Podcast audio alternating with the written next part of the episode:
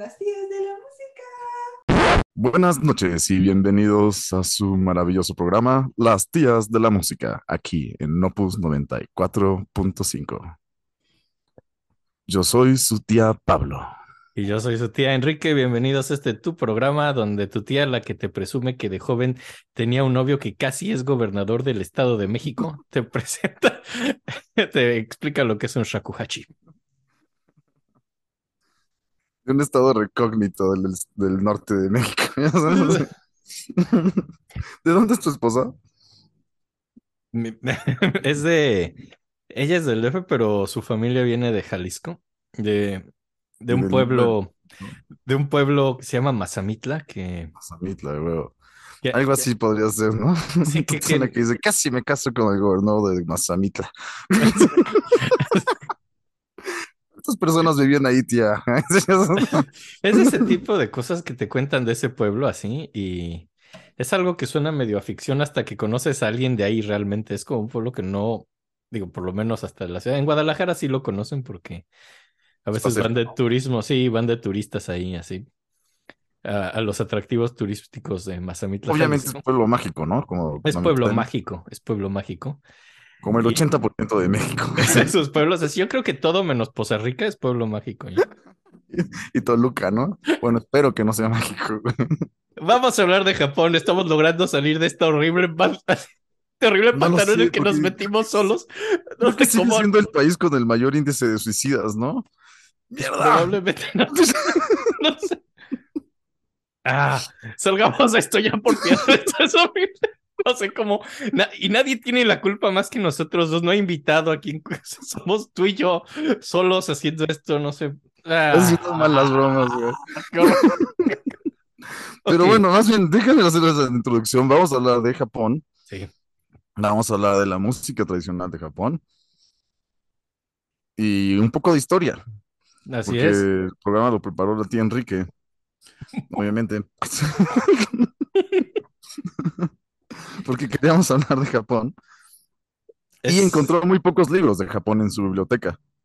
No, se había. ¿No me dijiste que había como nada más un compositor? Ah, no, no, de compositores, o sea, de compositores. Ah, o no sea, como mucho. queríamos hacer un, tres de programas tres de compositores japoneses, pero no, no les, no les vamos a spoilerear, pero sí van a ser tres programas de Japón. Digo, es muy claro, pero pero, pero no que adivine se va a ganar unas galletas. Eh, ¿Eh? eh, vamos a mandar por correo. Y, y ya, vamos, el primer programa va a ser de música tradicional de Japón y bueno, vamos a seguir hablando de música de Japón. Es, quiero decir, este es de los programas que más han irritado a mi familia en cuanto a mi preparación, así por la música que pongo, porque. Sí, evidentemente cuando preparo los programas, voy oyendo mucha música sobre la cual estoy leyendo y así hago una exquisita curaduría de piezas.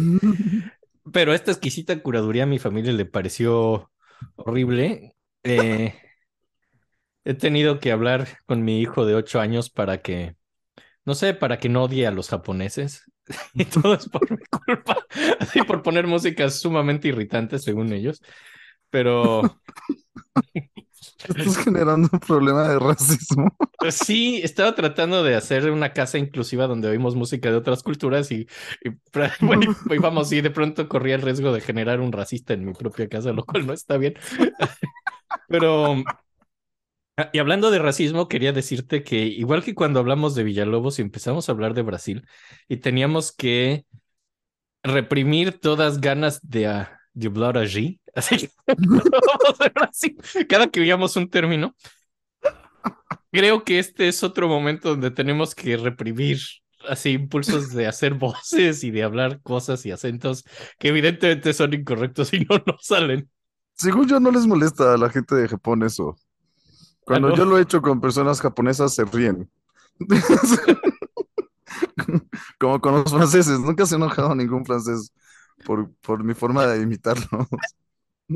Los franceses ya sabemos cómo es esto. eh. Es, es- es- es uno de los...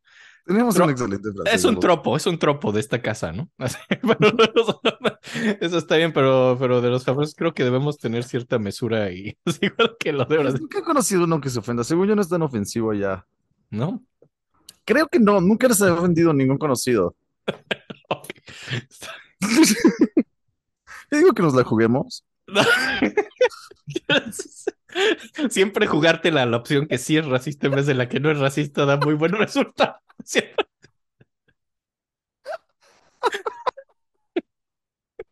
No, es que como ya sabes, yo veo mucho anime.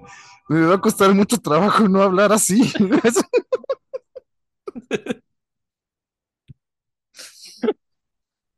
¡Nani!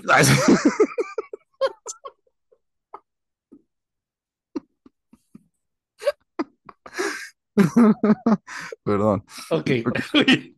Entonces, vamos a empezar a hablar de esta hermosa cultura que es Japón y creo que también escogimos un tema del cual no teníamos la menor idea y bueno, entonces acabo de aprender muchísimo. Eh, esto es un conocimiento muy nuevo, así que si alguien tiene una corrección que hacer, Se lo agradeceríamos muchísimo. así es, porque probablemente quizá haya alguna imprecisión porque esto es conocimiento muy nuevo. Pero pues, Me repito mucho de no haberlo estudiado. Este se oye interesantísimo. ah, escuchas, hay, hay buenas anécdotas también. Hay como, también tiene sus anécdotas de chisme, pero ¿Desde qué época vamos a empezar a hablar, eh?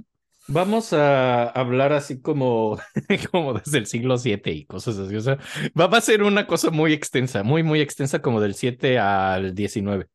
Como cuando hicimos el por- capítulo medieval, más o menos. Así que agarramos más de mil años. Así, va a ser otra onda así. Está separado como en cuatro edos, ¿no? Algo así. No, Edo es uno de los periodos. Tienen, tienen muchos periodos, así que, que tienen, pero, y Edo es uno de los periodos. Edo es uno de los periodos. Ok. Edo es uno de los periodos. Eh, pues bueno, básicamente hay que entender cómo se hace esta música y mucho. Japón es un Perdón, siempre me tengo dices, dislexia y hay muchas cosas que se me confunden. Y una de esas, evidentemente, son los ninjas y los samuráis. ¿Los Mm. ninjas son los japoneses? Ambos son japoneses, creo. Ambos son japoneses. ¿Y los Ambos chinos son no tienen? Mm, No, Ok, ok. pero los importantes son los samuráis. Creo que los ninjas son más así como. Sí, eran a suelto, ¿no? Eran a suelto, digo. sí, O sea, eran asesinos a suelto.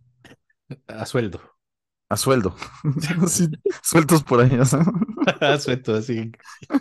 ¡Ah, corre un ninja! Mis días de a sueldo. Pero,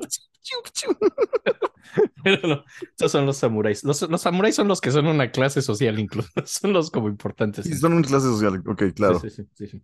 Los Pero- otros pasaron desapercibidos.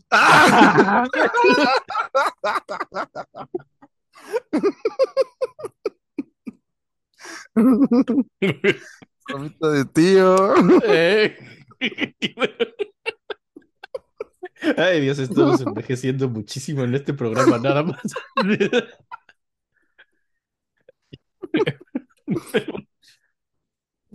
El caso es que para entender mucho la música en Japón hay que entender, pues viven en una isla. Bueno, son varias islas, pero el caso es que todo Japón está en islas.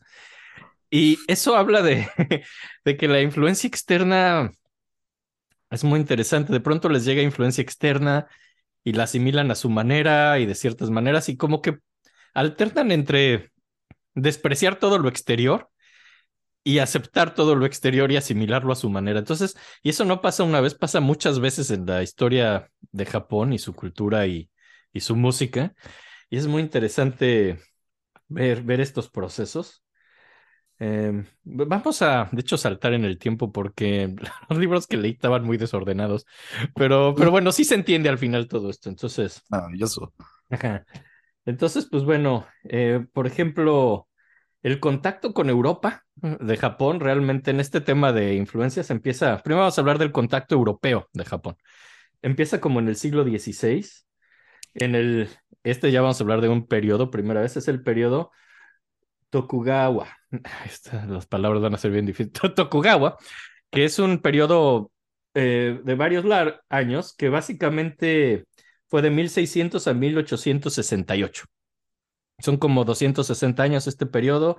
De hecho, es el periodo donde están los samuráis y donde están muy diferenciadas las clases sociales. Perdón, ¿en qué, en qué años dijiste? Me desconcentré muchísimo. 1600 a 1868.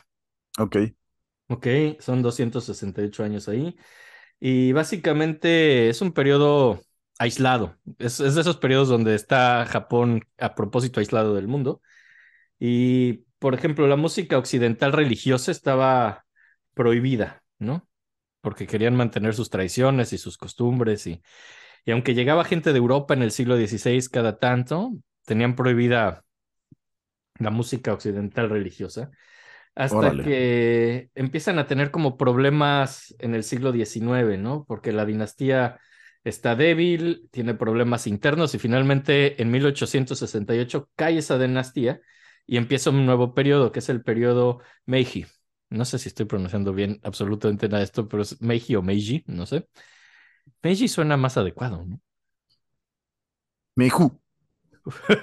Es el periodo Meiju, ándale. Y, y por ejemplo, es cuando Edo, la ciudad de Edo se convierte en Tokio. Antes se llamaba Edo, Tokio. Y se vuelve la capital, porque antes de esto la capital era Kioto.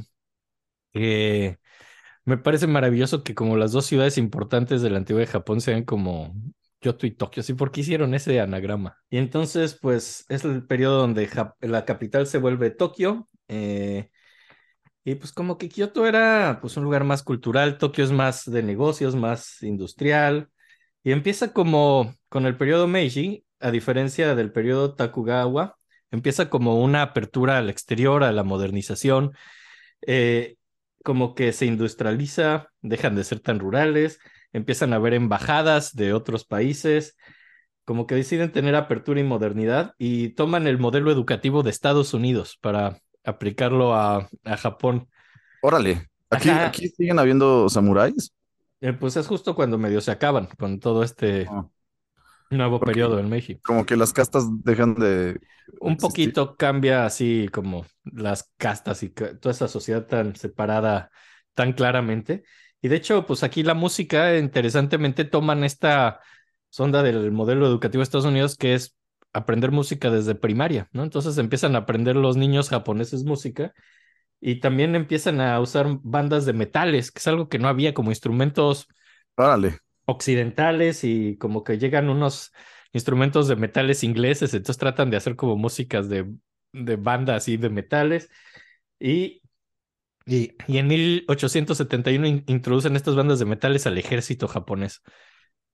Wow. Ajá, o sea, Cambiaron radicalmente, güey. De repente, como en México, decidieron que el instrumento nacional era la flauta japonesa. Y- básicamente sí. Sí, aquí es lo mismo, dijeron, bueno, vamos a hacer como los americanos y a tocar trompetas y trombones y, y hacer marchas.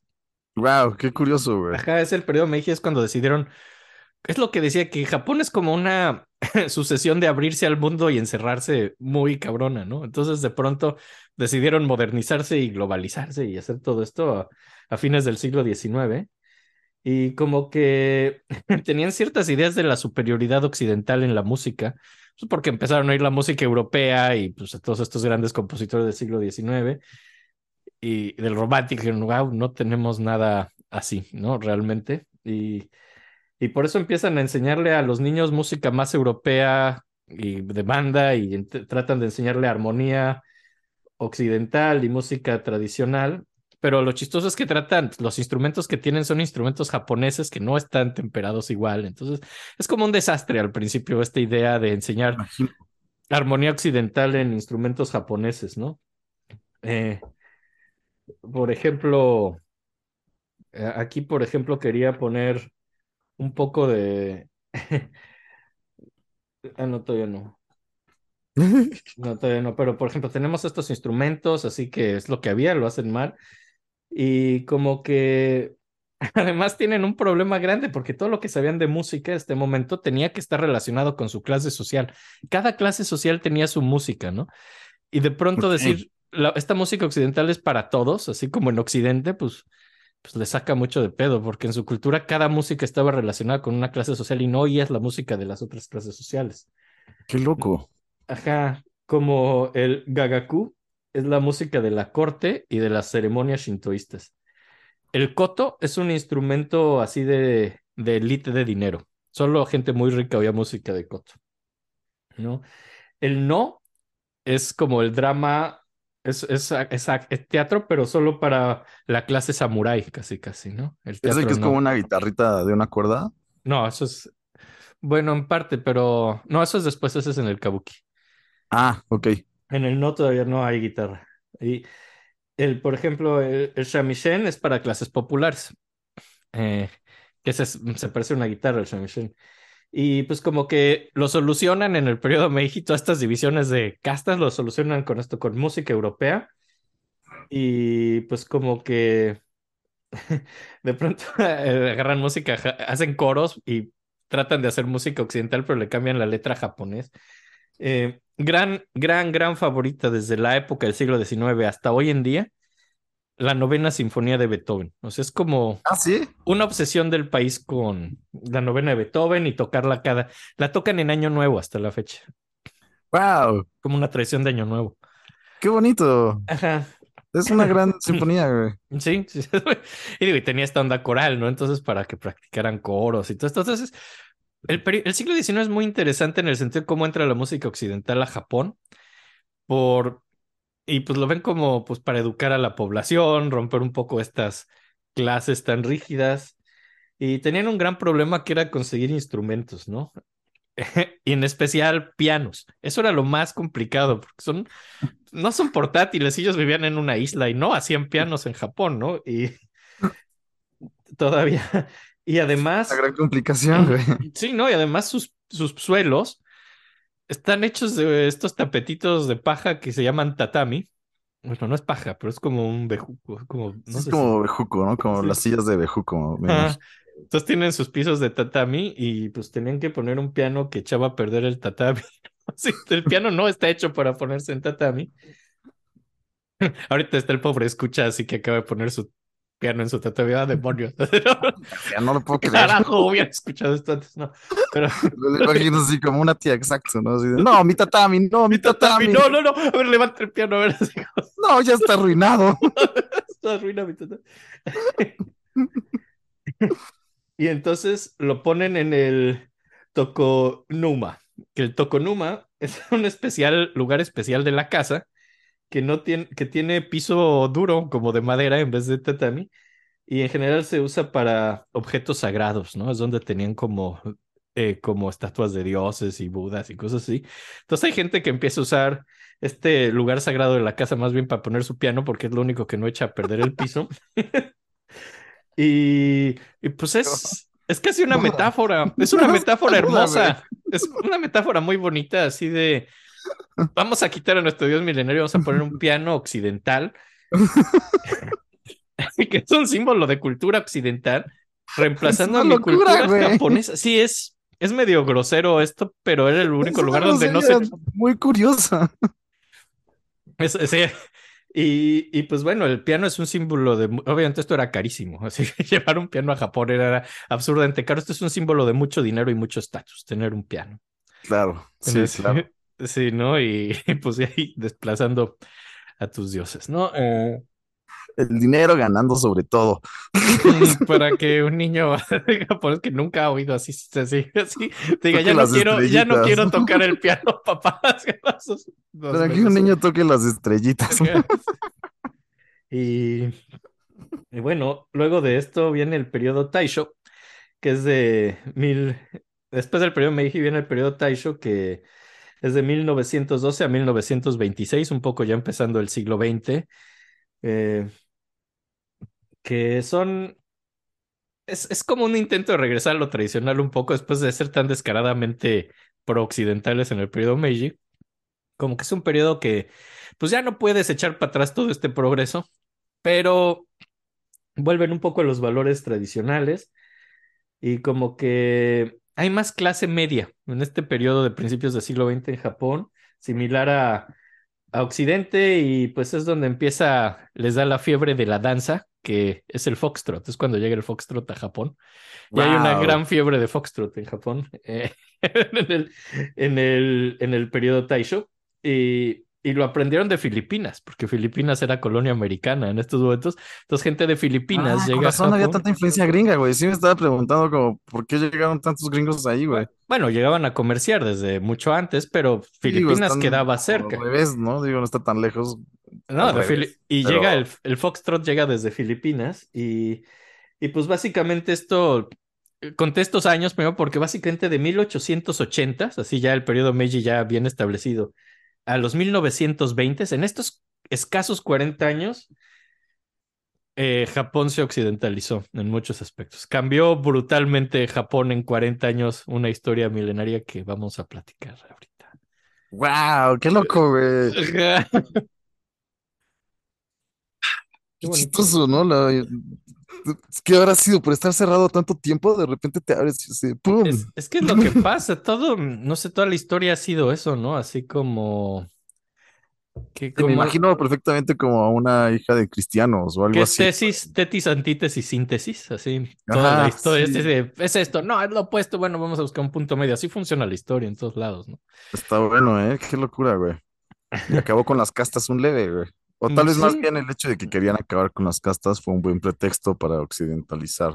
Pues sí, digo, el periodo Meiji pues, estaba en contra de todos estos periodos de 260 años muy de castas y de samuráis y eran los shogunatos cuando eran shoguns, así, los que Los dominaban. shoguns, sí, eso- ese, es- ese es Todos todo ese periodo Tokugawa, ¿no? De los shoguns y los samuráis. Eso es lo que el periodo Meiji dijo, "Net". Está precioso, ¿no? Como todas esas pinturas padrísimas de demonios, güey, Sí, sí, sí. y cosas así, ¿no? Y las armaduras samuráis también son, son bien lindas, güey. Es, es muy bonito. De hecho, lo vi la- el, hace menos de una semana estuve viendo esas cosas porque me tocó concierto, justo coincidió, digo, no fue por eso que planeamos esto, pero me, con- me tocó ver un concierto de música japonesa de Taiko. Y, y dije, ay, Órale. mira, viene el caso, voy a ir a verlo también, nada más quería ir al concierto. Y llegué antes, entonces fui al museo antes de entrar al concierto porque tenía un poco de tiempo. Y sí, solo fui a ver las cosas japonesas para entrar en mood y estuve viendo estas cosas. Son, son Está bien padres. ¿no? Yo también creo que en algún momento vinieron al de arqueología. Era muy largo, güey. O sea, fue lo único que no me encantó de la exposición. Digo, estaba chido, pero me tardé como tres horas, güey, o cuatro, y uno acaba exhausto. Ah, no, es me gusta ir al- a los museos así de a 20 minutos. Entonces fui 20 es más minutos, rico, vi güey. cosas japonesas, 20 cuando minutitos todo, ya no quieres leer al final, ya sabes, como, ay, ya, güey. No, no. Estuve ahí 20 Pero está minutos, media güey. hora. Me fui al concierto. Fue muy, muy japonés el domingo pasado, pero, pero bueno. Arigato gozaimasu. Es justo lo que yo- Esto se pone muy kawaii, mira, espérate. Esta es la música menos kawaii, la que vamos a oír. Esto lo odia mi familia. pero. Estaría padre rematar con algo kawaii, ¿no? Al final. Tengo, de hecho, tengo algo ¿Ah, sí? preparado. sí. Maravilloso.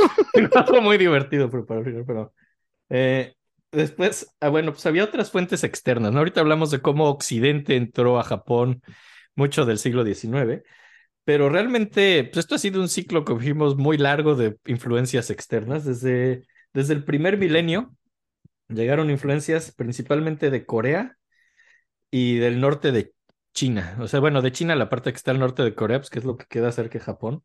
Desde el primer milenio, eh, al parecer hay mucha influencia de, del continente asiático en Japón. Órale. Eh, sí, hay, hay como mucha arqueología coreana en Japón que se cree que está desde el siglo V. O sea, pues del año 400 hay arqueología Órale, coreana en. Japón, sí. Y pues como que a- así es como llegó el budismo a Japón en el siglo VI. con Llega, pues coreanos y chinos, ¿no? Así chinos, que muy- ellos llevaron el budismo a Japón y es lo que llevó muchas influencias culturales de todo tipo, no solo religiosas. El budismo como que cambia la forma de ser de, de Japón. Y también llegan instrumentos de Asia, ¿no? Y no solo de China y Japón, porque de China y Japón llegaron también instrumentos de Asia Central, de India. Entonces llegan, llegan a China y, eh, en el siglo VI, VII, llegan muchos instrumentos asiáticos y, y mucho, y budismo, ¿no? Eso es como la influencia cultural. Al parecer eso era un periodo de apertura, o sea, diferente al de, porque estaban abiertos a la influencia asiática, Sí. ¿no? Y es el periodo Heian, que va del 794 al 1185. Es como lo que, si lo ves así con Europa occidental, es lo que coincide con el medievo occidental. Es, es el periodo Heian, no, Heian, que es como la asimilación de instrumentos y se forma un, un- una forma de música que se llama Gagaku, que es la música de la corte imperial, ¿no? Así de, de los emperadores japoneses hacen Gagaku, que creo que es lo que más molestó a mi familia, el Gagaku. El gagaku. Sí, ahorita vamos a ver un poco de Gagaku. Y pues en parte es sumamente irritante. ¿Es el de las voces agudas femeninas? No, no, no, no. Estos solo son instrumentos. Y hoy aún quedan instrumentos, Gagaku. Todavía hay instrumentos y ensambles. ¿Cómo son los instrumentos?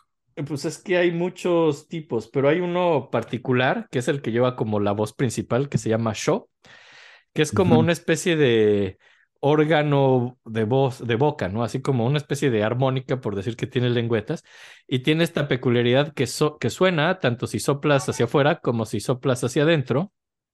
Como armónica. Ajá, por lo cual puedes hacer que suene constantemente sin detenerte nunca, porque puedes respirar por la boca haciendo sonidos y soplar. Entonces, Ah, no qué tienes que detenerte a respirar y puedes hacer estos sonidos. Y, y, por ejemplo, eh, hoy en día, o sea, no se sabe exacto to- cuáles eran todos los instrumentos de Gagaku y se sabe que hoy hay menos porque pues, se encontraba arqueológicamente más instrumentos que los que hay ahorita. Ahorita como que quedó unas... Lo que llegó hasta nosotros como Gagaku es una sección más reducida. Claro, me imagino. Ajá, y lo que sé es que es música con una especie de modos, es como modal, si lo quieres ver como desde una manera occidental de verlo. Y por ejemplo, hay seis modos y cada uno tiene una tónica. Es muy parecido a la música modal, que escoges una tónica y las notas son iguales, pero el centro es diferente. Ok. Y por ejemplo, vamos a ver ahorita algo que está en modo Banshiki, eh, que es un modo que eh, pues está centrado en algo muy parecido a nuestro sí natural. y este, este Banshiki, y cada modo tiene como ciertas cosas que se relacionan a él. Por ejemplo, el elemento del Banshiki es el agua, la virtud del Banshiki es el crecimiento, la dirección del Banshiki es el norte, el color del Banshiki es el negro de la fecundidad y la, os- y la oscuridad de estar adentro del útero. Ok, ok. Y se toca solo cuando hay muertes imperiales, así cuando alguien muere en la corte, porque es como una especie de renacimiento y entras al útero oscuro. Es- Eso del útero oscuro está increíble, güey. Ajá. O sea, era, era así muy como, ¿cómo decirlo? Como muy complejo, ¿no? Me refiero, me recuerda un poco como al barroco Que tienen afectos. Ajá, como a los afectos, justo, ¿no? Como una, pues ya una poesía muy rebuscada, ¿no? Con Sí, muchos sí. significados intrínsecos. Ajá, ¿no? Entonces, pues eso es el... Manshuka es parte del Gagaku y vamos a, a ver un poco de eso como primera rola. Ver, espero que no, espero que no les irrite así como en mi casa. No, tan yo oí muchísimo esto, yo creo que puede ser molesto, pero ahí va. Ese fue el exceso. Eso, que fue el exceso, sí. Está preciosísimo. A mí me encanta, me encanta, es muy diferente. Sí, es muy todo lo que dijiste, ¿no? De alguna forma sí se entiende mucho. Por alguna razón, güey, suena oscuro. Y agua y fluir, ¿no? Sí, sí, sí, sí, sí, sí. Y pues es música realmente muy, muy, muy, muy, muy vieja. Este es pues de primer milenio, este tipo de cosas. Es para la corte imperial, hablando de que cada clase tiene su música. Me encanta, no sé si sea, pero me encanta como la búsqueda de falta de métrica, ¿no? Como que no sea una constante, tienen patrones complejísimos. Complejísimos. Son patrones así que de hecho por ahí pues vi, venían los libros que leí venían con ejemplos así de... En es- esta no tanto, pero cuando llegamos a los ensambles de percusiones, tienen patrones muy marcados así, ve las partituras así que como que occidentalizaron, así como son, es, es de Braille está precioso, ¿eh? pero Sí, me imagino que tienen como un poco como India, ¿no? Que mucha pregunta y respuesta y como sí, cosas así. y Pero viene de la influencia de allá a fin de cuentas. claro, ¿ah? Sí, toda sí, esta sí, parte. exacto. Pero yo muy interesante eso, güey. no Supongo que dudo, tendrán razón, ¿no? No dudo que estos patrones vengan de las talas hindús. Digo, ya. Lo, bueno, Japón no copia. O sea, Japón sí se influye, pero luego modifican las cosas muy a su manera. Pero no dudo que la influencia sí venga de las talas, ¿no? Y se me hace interesante que, pues sí, ¿no? No creo que esto sea música para bailar. Como dices, es seguramente como para algún evento Esto es porque se murió. Es- esto en particular es la muerte de un emperador. Exacto. Entonces, como que tú estás haciendo música. Te digo, era lo que se me ocurrió por la falta de métrica, ¿no? Como no, no quieres hacer una música que se robe la escena, ¿no? O sea. ¿sabes? Como tienes que hacer algo para que la gente pueda tener su propio desarrollo y hablar si quiere, ¿no? Y que no haya ahí como un... ¿no? Sí, no, no es no adecuado. Y, y, pues eso es un bonito momento para hablar de los instrumentos que nos quedaron del gagaku, que luego eh, se adaptan a diferentes tipos de música. Hay básicamente aerófonos, o sea, fl- flautas de diversos tipos, ya vamos a hablar más de ellas, incluyendo el show que ya oímos muy prominentemente, es bastante estridente de cierta manera. Hay Eso no, no es el, de- no es el transverso, ¿ah? No, no, no, no.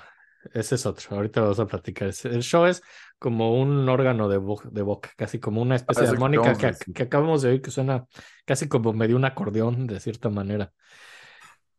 Y luego hay cuerdas.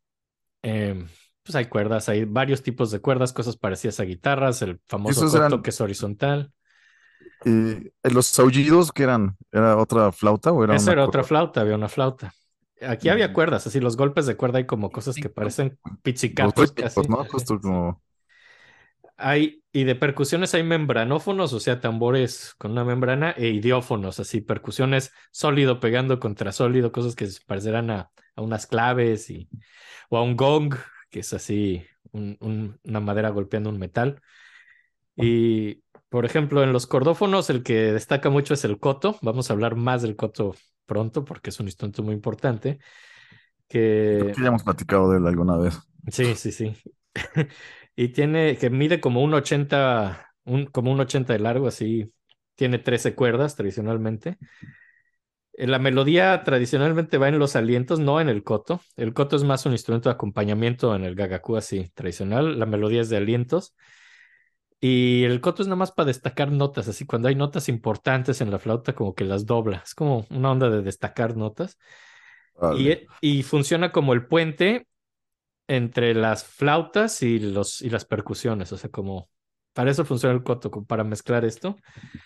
Eh, la música de percusiones más famosas, que, que de hecho es lo que conté que fui a escuchar ahora, fue es taiko. Taiko es un tipo de tambor, se llama taiko, un tambor chiquito, pero después el sign- significado de taiko cambió a así llamar en general a toda la música de percusiones tradicional japonesa, ¿no? Órale. Y está bien chido el taiko. Y pues ah, esto era lo que iba a platicar. Hay patrones de percusión. Están establecidos para cada circunstancia, así como hay modos melódicos para cada circunstancia. Cada circunstancia y situación también tiene un patrón percusivo diferente. Es como muy establecido. Eh, por ejemplo, hay tres golpes, tres tipos de golpes en un tambor. ¿no? A lo mejor darle en el centro, en el lado, tres tipos de timbre que da un tambor, y cada uno tiene su notación diferente, tienen como, ¿cómo se llaman estas letritas japonesas? No me acuerdo. Kanji. Kanji. Cada, cada golpe de tambor tiene su kanji diferente. Y, y pues hay patrones eh, muy, muy métricos, muy establecidos y son muy rítmicos y a veces cuando hay más de un tambor son polirritmias súper establecidas y lo chistoso es que suenan como tú dijiste, suena que no hubiera patrón y que fuera así sin métrica, es que es lo contrario, es muy establecido, pero es muy complejo como para agarrarle beat. Pues es que sí, ¿no? Para lograr algo que no te hace un ritmo instintivo, me imagino que lo tienes que procesar de una forma cerebral.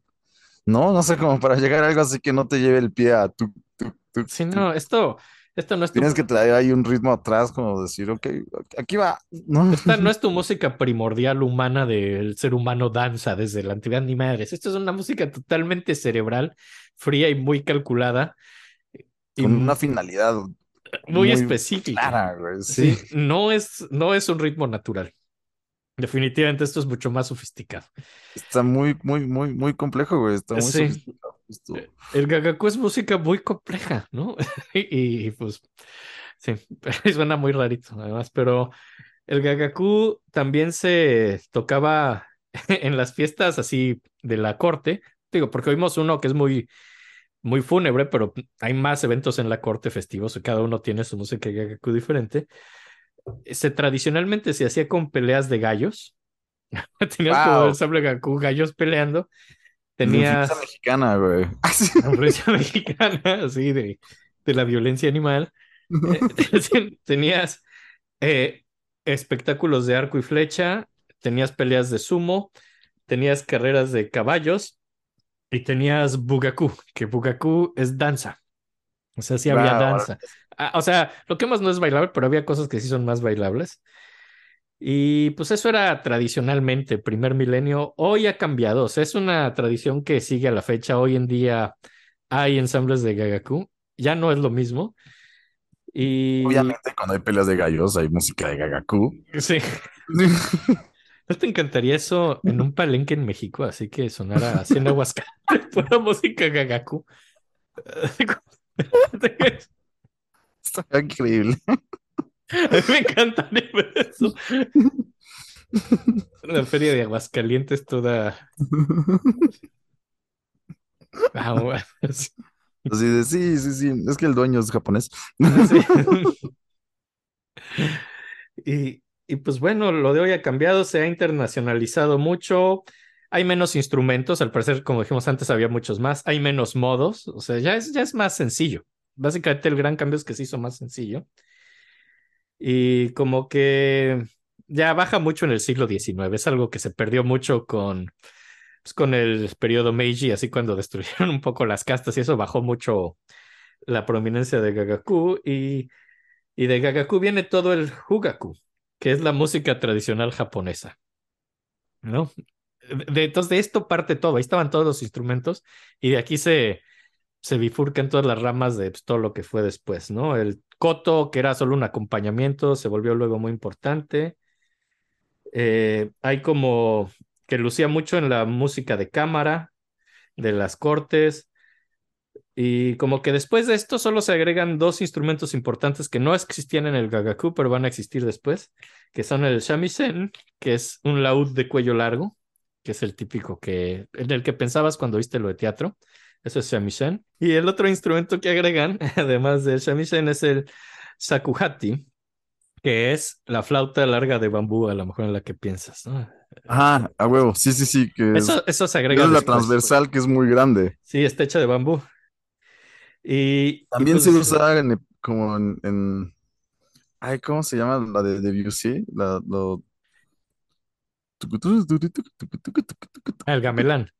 Ah, que en gamelán también Es- ese tipo de flautas, ¿no? Pues mira, sí, son como variaciones locales de cada quien, pero sí vienen, sí vienen parecido. Ya, ya, Y- ya, va, va, va, va. Y pues bueno, después del gagaku, eh, un instrumento que se populariza es la biwa, que es como, es este instrumento así de cuerdas, así es una guitarrilla, que, que acompaña a las sagas samuráis, ¿no? Eh, principalmente en el siglo XII y XIII, así cuando hacían sus teatros samuráis, tenían biwa. Y luego se vuelve como solista, se vuelve un instrumento solista. Y otro movimiento fue en el periodo Tokugawa, el que dijimos que es el previo al Meiji, donde es la época de samuráis. Es una época, si bien muy clasista y todo sumamente estable, es quizá la época más estable son los shogunatos, es una época de paz en Japón en realidad. Y, y crece algo que se llama Fuke, que es una subsecta del budismo zen, ¿no? Entonces, tienes Fuke que, eh, que es como unos ex samuráis. eh, cuando antes del periodo Tokugawa, pues habían otras como, pues, dueños de tierras y así que tenían a sus samuráis peleando por ellos y no querían que entrara el periodo Tokugawa. Básicamente querían aferrarse a su poder, pero el clan Tokugawa gana esa guerra, se apodera de todo. Entonces, pues los perdedores pierden sus tierras y los dueños pierden a sus samuráis, pierden todo, ¿no? Entonces estos ex samuráis, Que los samuráis también eran un poco a sueldo, ¿no? un O sea, poco, era una secta, pero también era como el que pudiera pagarme. Nosotros vamos a actuar con el que nos pague bien, ¿no? la verdad no sé, no estoy sabe. seguro.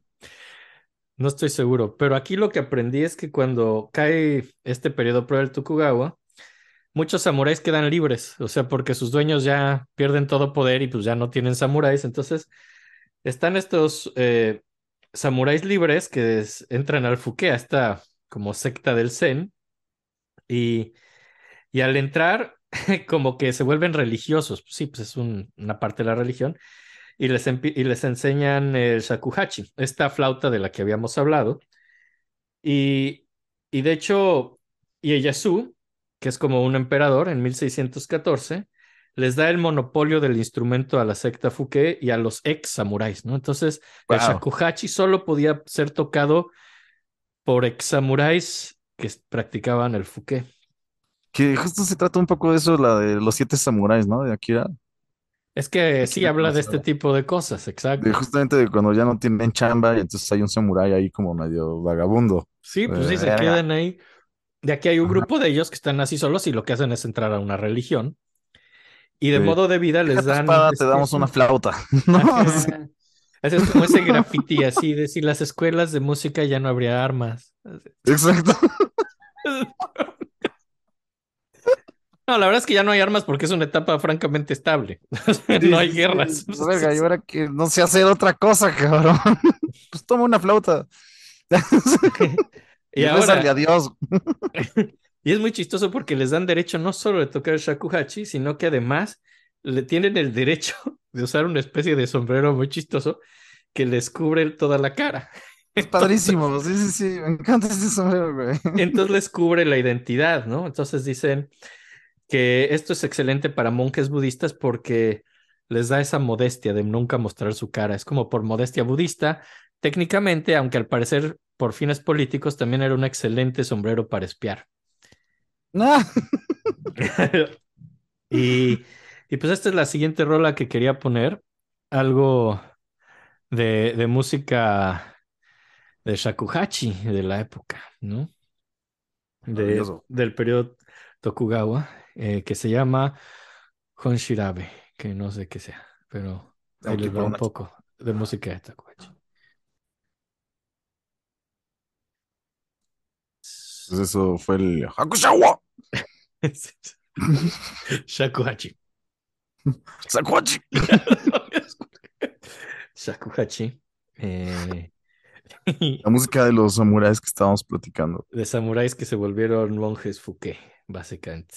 tenían la exclusividad de hacer esto, lo cual es una pena. Yo creo que todo el mundo querría hacer esto. Y, y no solo yo lo pienso, bueno, todo esto hay que decirlo, fue en Kioto, que Kioto era la capital y no solo la capital, era el centro cultural más importante de Japón, es donde florece toda esta cultura tradicional antigua japonesa. Edo, pues no era tan importante, Edo es lo que luego es Tokio. Y justo en Edo, en el siglo XVIII, hay un personaje que se llama Kinko Kurosawa. Oye, perdón, perdón, perdón, me, estoy haciendo un poquitito bolas. El, el Kioto, es cuando ya acabó el, el, Edo, ¿no? Ya es en la nueva no, no, parte. No, Kioto es la capital desde principios de Japón casi casi. Es otra que no es Tokio. No, Kioto es diferente que Tokio. Es lo que digo que no sé por qué le pusieron a sus dos ciudades así casi igual. Es muy confuso, pero. Pero son dos lugares totalmente distintos. Son lugares diferentes, sí. Kioto es el lugar La capital del Edo, o bueno, cuando estaba el Edo, la capital fuerte era Tokio. Sí, porque el, no, cuando está Meiji, el periodo Meiji. Ah, en el periodo Meiji es Tokio. Eh, en el eh, periodo del Edo es Kioto. Es que creo que Edo no es un periodo, creo que me confundí. Creo, más bien Edo creo que es Tokio. Edo es como se llama la ciudad de Tokio antes de volverse Tokio. Ah, sí, tal vez fue mi culpa, porque yo pensé que eran cuatro Edos. No, pues son, son varios periodos, mucho más de cuatro, son como quince, creo. Sí, pero además, pero hay, Tokio antes se llamaba Edo. En el periodo Meiji, así por ahí de fines del siglo XIX, le cambian el nombre a la ciudad, la vuelven capital y se llama Tokio, ¿no? Ok, entonces el primer periodo que no es Meiji antes de todo lo Meiji, todos los periodos de antes, la capital es Kioto y es donde ocurre todo esto y los monjes y la espiritualidad y... Ok, en Tokio. Eh, no, en Kioto. En Kioto, en Kioto. Ok, Meiji, Kioto. O sea, la capital de Meiji es Kioto. No, Meiji es un periodo. No, o sea, bueno, el periodo de Meiji, la capital del periodo. No, al revés, no. Antes de Meiji, todo lo de antes de Meiji es Kioto. Es Kioto. Ah, ok. Cuando entra lo Meiji y Meiji decide pues, modernizar Japón, se moderniza con la capital en Tokio. Exactamente, parte de la modernización de Japón es pasar, volver a Edo, la capital, y cambiarle el nombre a Tokio. Ok, ok, ok. Según yo sí son Edos, ¿eh? No sé, me suena en mi memoria existe eso de que hay varios Edos. Y según yo en mi cabeza habían cuatro en algún momento, pero no estoy seguro. O sea, según yo se separaba por quién estaba gobernando. Bueno, esos son todos los periodos. Ahora, eh, no sé si Edo sea una manera de llamar esto, ¿no? Eso no lo sé, la verdad. sí, estoy Pero son mucho más de vamos cu- a investigar. Pero son mucho más de cuatro periodos, definitivamente. Es más, lo voy a investigar ahorita mismo. Voy a preguntar qué es Edo. Van a creer que los estás albureando. Pregúntale que qué es ovo. Así. No, pero, a ver. eh, ok. Eh, Definición 46. No, espérate, perdón. Esto no tiene nada que ver. Discúlpeme. Japón. Periodo Edo. hay un Edo- Entonces sí, así hay un periodo Edo. Ajá, sí, sí, sí. Periodo Edo Bakufu o ¿De periodo Edo. ¿De También qué año a qué año va? Periodo Tokugawa. Ah, el Tokugawa. Tokugawa. Ah, es el que yo eh, me definía como Tokugawa. Yo es el que conocía es- como Tokugawa, es el que le estoy Ah, diciendo justo, Tokugawa. visto es eso. Es el de o- 1600 a 1868. Exacto. y Ok, justo tienen, ok. O la era de la paz ininterrumpida es una división histórica de Japón que se extiende del 24 de marzo de 1603 al 3 de mayo de 1668, como dices. Ok, Ese excelente. es el Edo, como, o sea, sí estabas en lo correcto. Sí, Tokugawa es lo mismo que Edo, al Tokugawa parecer. es lo mismo que Edo. Ajá. Que además se llama igual que la capital, lo cual hace que esto sea muy confuso. La capital seguro sí era Kioto, ¿no? La capital era Kioto en el periodo Tokugawa o Edo. Y luego Edo era otra ciudad que cuando entra el periodo Meiji se vuelve. se Creo que Edo no es una ciudad. No, sí es, también. ¿Sí? ¿Estás seguro Bueno. también de eso? Pues lo leí, no sé si. Pero bueno, Bueno, también es que... si alguien tiene, como dijimos, esto es un terreno muy nuevo para nosotros. Si alguien Ah, tiene mira, mira, aquí hay otra pregunta. ¿Cómo se llama la ciudad de Edo ahora? Tokio. Así que en el comienzo de la era Edo se produjo un crecimiento de la industria y el comercio repercutió directamente en el aumento de la población de los núcleos urbanos, especialmente en la capital que da nombre al periodo Edo, la actual Tokio. Ok, sí, Edo es lo que dijimos. Sí, sí, sí, pero nada, más, como había un poco de confusión por- porque es justo, se usan nombres. Edo era Tokio. Ya. Entonces, ok, entonces, el caso es que en el siglo XVIII está esta persona que se llama Kinko Kurosawa, que vive en Edo y decide eh, eh, romper esa, ese monopolio del shakuhachi y los monjes fuken, ¿no? Entonces, se empieza a viajar por todo Japón buscando música de, shakuha- de, de shakuhachi y, y ver cómo cada monje lo hace diferente, encuentra variaciones entre el norte y el sur de Japón. Y en el 36 edita las piezas, lo cual lo seculariza. De pronto pone a disposición de gente que no es monje fuke la música de shakuhachi. ¡Perro! Eh, Lo cual es una enorme falta de respeto. Y al parecer es un escándalo en el momento porque este monje secularizó esta cosa que era propiedad solo de los monjes enmascarados y revolucionó la cultura. Así es. ¿Y cuándo? En el periodo Meiji, en el abolen el fuke porque parte de modernizar Japón fue quitar esta secta fuke y hay una abolición del fuke y, y, y entonces ya, el shakuhachi pasa a ser propiedad de todos, es parte de la modernización de Japón. Eso se oye complejo, ¿no? Imagínate como, o sea, estás metiéndote con los samuráis, güey. Sí, O sea, no sé, no ¿sabes? Es como, güey, te vamos a quitar lo último que te dimos. Y sabemos que tú eres un experto en la espada. ¿no? Nos hagas nada. Por favor, tómalo con calma. Tómelo con calma, no nos maten. O sea, esto es una enorme falta de respeto a ti y lo que representas, pero ya, ¿no? Pero no te emputes, güey. Busca chamba. Ya basta, güey. Busca un trabajo normal. Busca un empleo decente que no involucre. sé productivo, Samurai. Ya no hay guerra. Mm, Tiene su lado. Sí, son como pues, telegrafistas, ¿no? Así de, de empleados de telégrafos que saben matarte, así, pero bueno, es como, pero bueno, el caso es que es una enorme falta de respeto y además llevan esto a una falta de respeto aún mayor, que es crear un ensamble que se llama Sankyoku, que es mezclar sakuha- eh, shakuhachi con koto y shamisen, la guitarrita, ¿no? Entonces lo Sí. vuelven como un ensamble sumamente popular, ¿no? Entonces ya es la popularización total y completa del shamisen. Y, y pues bueno, eh, eso es en, en Edo, ¿no? En lo que luego es Tokio, eso es en lo que acabó el shamisen, eh, se acabó volviendo, un- eso es en lo que acabó el shakuhachi, lo mezclaron con shamisen y koto y se acabó volviendo un ensamble popular que se llama Oye, cuando dices koto, ¿no te refieres al koto instrumento? ¿Te refieres Sí. a un estilo? No, me refiero al instrumento.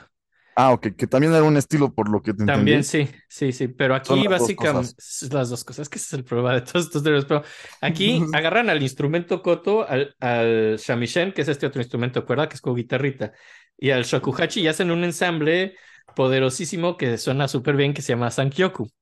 Pero bueno, eso ya fue acabar de faltarle el respeto al instrumento, eso fue en Edo, en Tokio, en la ciudad moderna. En Kioto todavía seguían siendo como más respetuosos y tradicionales, ¿no? Así con Con el shamisen y siguen viéndolo como algo espiritual y etéreo, como pues, lo que acabamos de oír, ¿no? En Tokio, dijiste, No, en Kioto. en Kioto. Hacer un bebé como nunca. ¡Esto es un desmadre!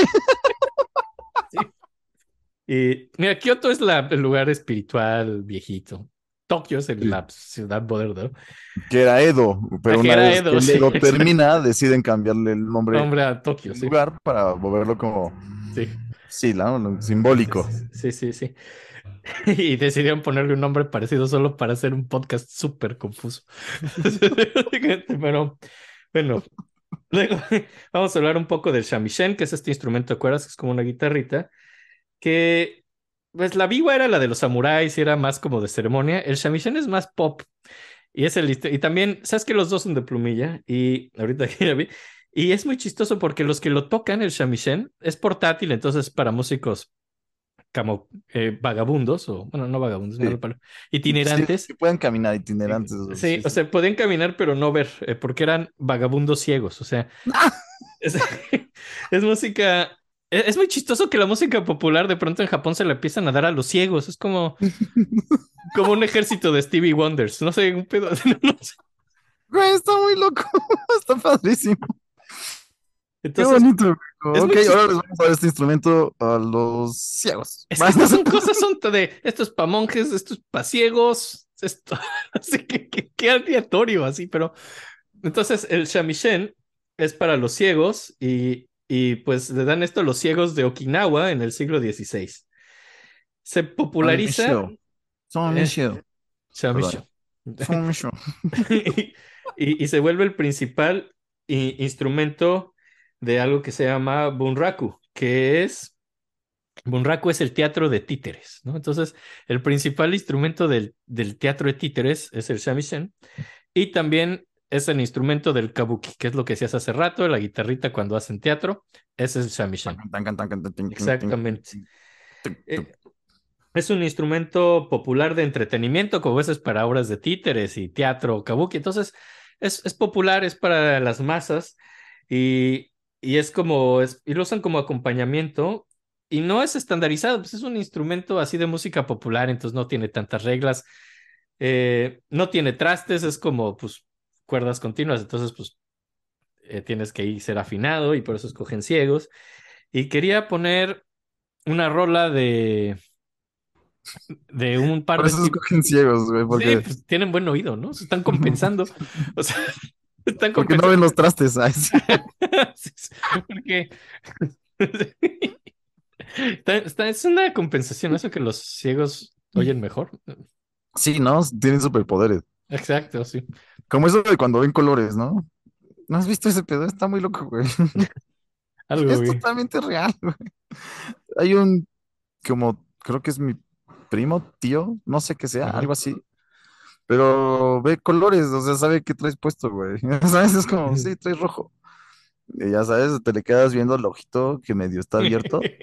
Porque uno está como muy cerrado y el otro está como abierto un 20%.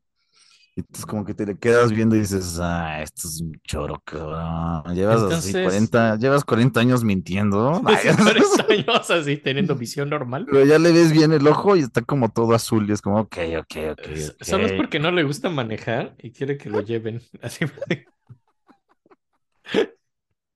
Pero esta es la siguiente rola que quería poner, algo de Shamisen. Eh, hay un- una dupla que se llama los Yoshida Brothers eh, que tocan shamisen y hacen duetos de shamisen, son virtuosos, han ganado premios. Y quería poner algo, no, no es de la época, pero quería poner algo como es popular, creo que se presta hacia cualquier cosa. Creo que es un poco el espíritu aparte, ¿no? Es parte del espíritu, entonces vamos a poner algo de los Yoshida Brothers. Y aparte Tocando, me encanta el nombre, güey. Ajá, pues es que son hermanos y se piden Yoshida. Y esta pieza se llama Modern, porque es como, según ellos, música más moderna, pero está, está divertida. Ya, Sí, que un poco de música pop. Me encanta. Damn, Son chidos, ¿no? Yoshida Ay. Brothers.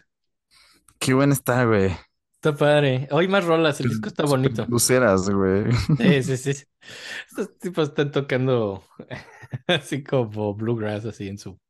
Me recuerdan mucho a unas indias que se llaman Mandolin Sisters. Ok. Están verguísimas, güey. Tocan mandolinas eléctricas.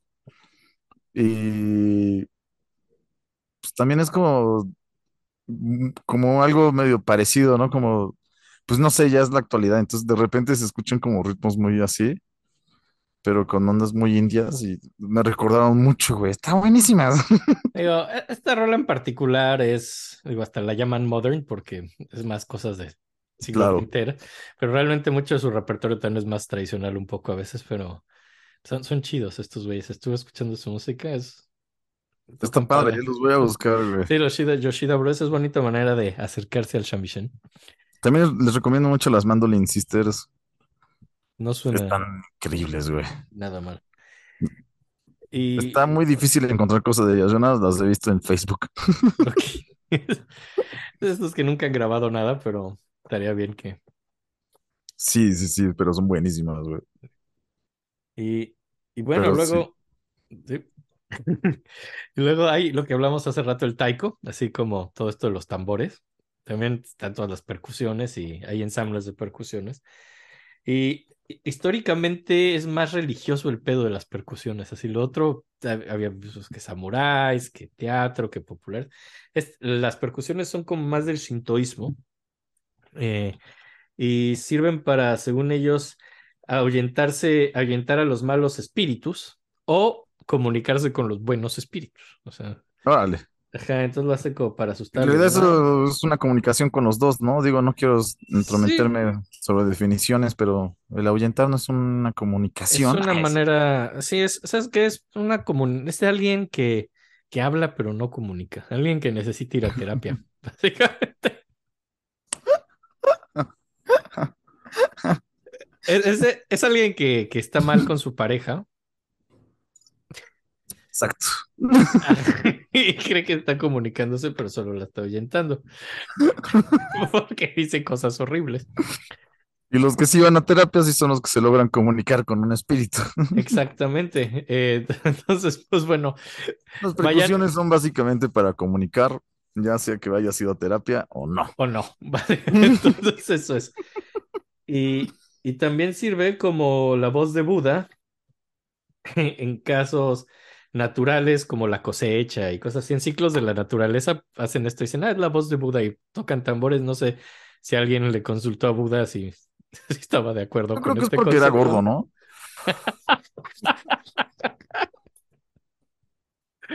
Porque si fuera más flaquito le hubieran puesto un triángulo. Exacto, ¿no?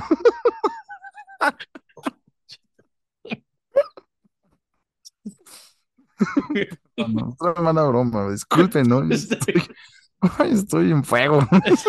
Pero bueno. Y, y, pues tiene que ver con los festivales y los tiempos, cuando hay cosecha, cuando siembras. Y hay estilos diferentes de, de todo el país, ¿no? Eh, como que empieza siendo como un fenómeno rural y cada pueblo así tiene su manera de estar en contacto con la naturaleza tamborazos. Y, pero poco a poco se vuelve más como un fenómeno urbano. Y esto es algo que me tocó, digo, ver el concierto en vivo. Es muy interesante que usan todo el cuerpo. Y sí es muy interesante ver cómo se acuestan abajo del tambor y hacen lagartijas y pegan. Y... Es como una cosa que digo, eso se ve cansadísimo, cansadísimo. Nunca he visto lagartijas, pero sí he visto cómo sí usan todo el cuerpo, claro, ¿no? Sí, luego ahí tenían un tambor gigante y estaban así golpeándolo, así. dices, Sí, como que se ponen en, no sé, las rodillas, ¿cómo se dice? Eh, ah, en 90 grados, pues, y tocan cosas así, brincan, ¿no? Como, es muy visual, es Eh, muy, sí, sí, sí. Sí, yo no, es no me como había los. Blumen. Es como, es lo que más me recordó al Blumen Group, pero sin ser chistoso. Sí, no, obviamente ellos están súper inspirados en el Sí, en el taiko. Y quería poner una música de taiko, también tiene voz y. Perdón, no pude evitar. ahí les da un la danza, el Sparrow Dance. Esto es taiko, tiene también un poco de. De pronto. ¡Danzo! meten otros instrumentos de pronto. A ver, ahí va. Está Padre, ¡Qué ¿no? bonito! Es muy bonito. Me encanta cómo logran hacer interesante una rola que es igual todo el tiempo, nada más como alentando y, y, haciendo rápido, ¿no? Ujú. Qué interesante, está, está padre, ¿eh? Está- es, es muy bonito. Me gustó mucho toda esta onda del taiko. Es, Es tiene, increíble. tiene- Digo, y lo que vi es que hay unas que son solo percusiones solas, hay otras que hacen esto, que a veces agregan voces, a veces agregan flauta. Le varían, digo, siempre hay percusiones, obviamente, pero le van agregando o quitando el otro. Padrísimo, me Muy encanta. bonito.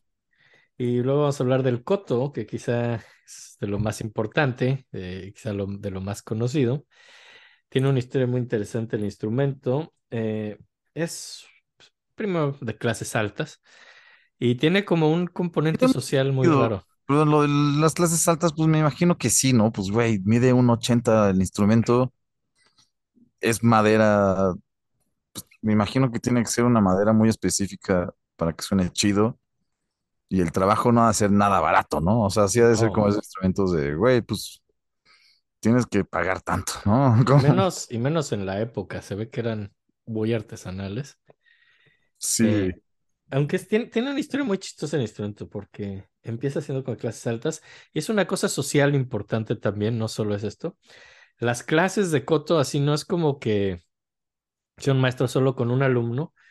Generalmente eh, son cosas sociales donde hay muchos alumnos y maestros y, va, y hay un maestro enseñándole a un alumno y todos los demás están alrededor y pueden escuchar, aprender de los otros, toman té, se conocen, conviven. Es como toda una cosa social Wow. muy interesante.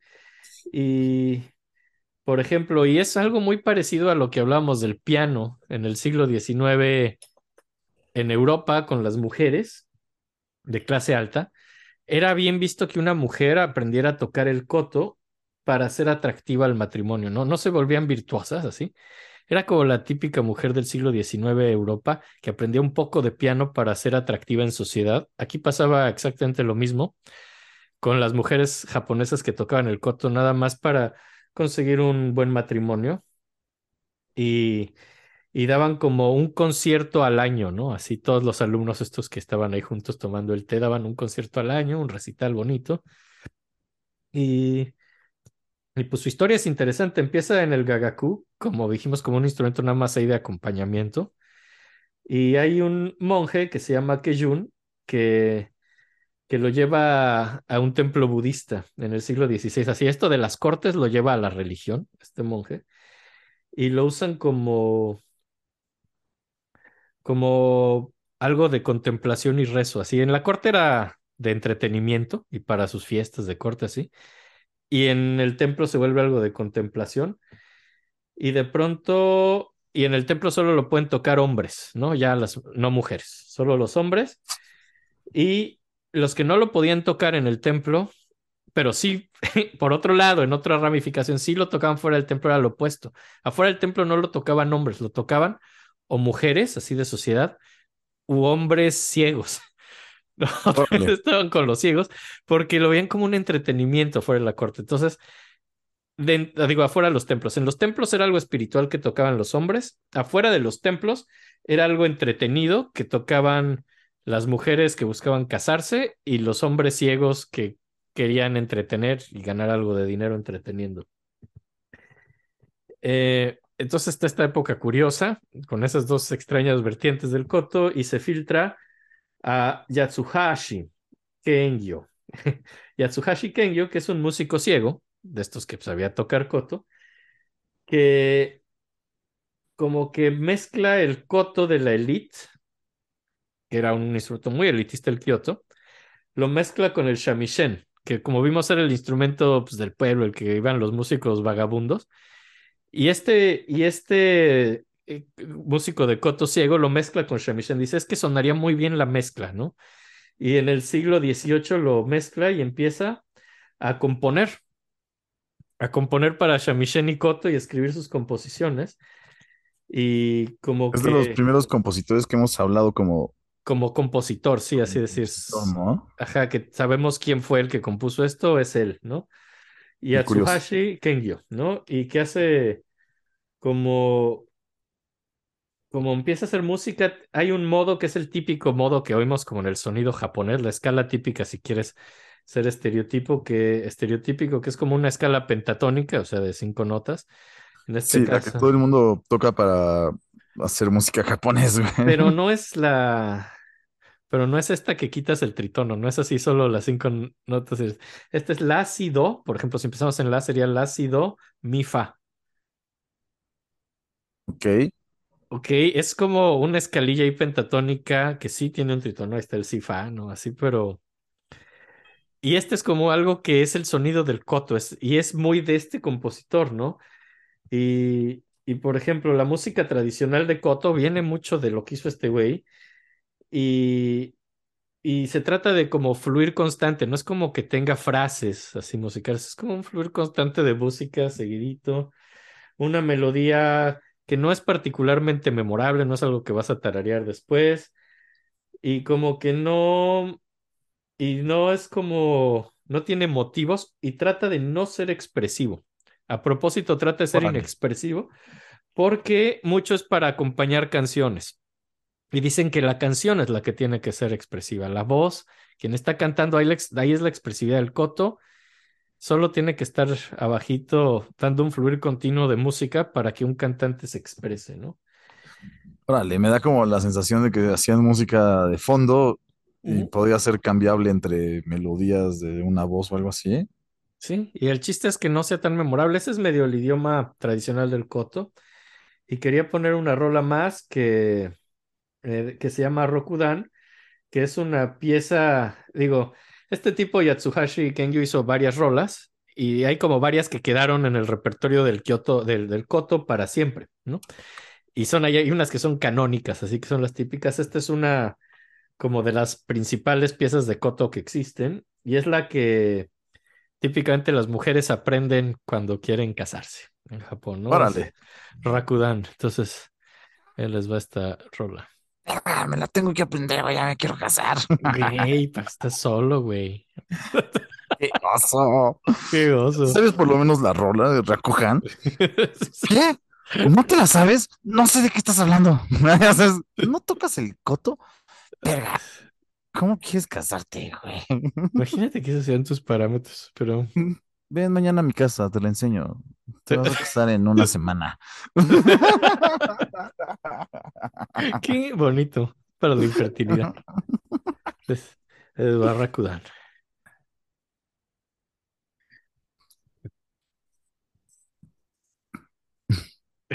Esa es la escalita que dijimos, es estereotípica, pero, pero qué cosa tan difícil, ¿no? Así todos esos microtonos, así los vibratos, es una...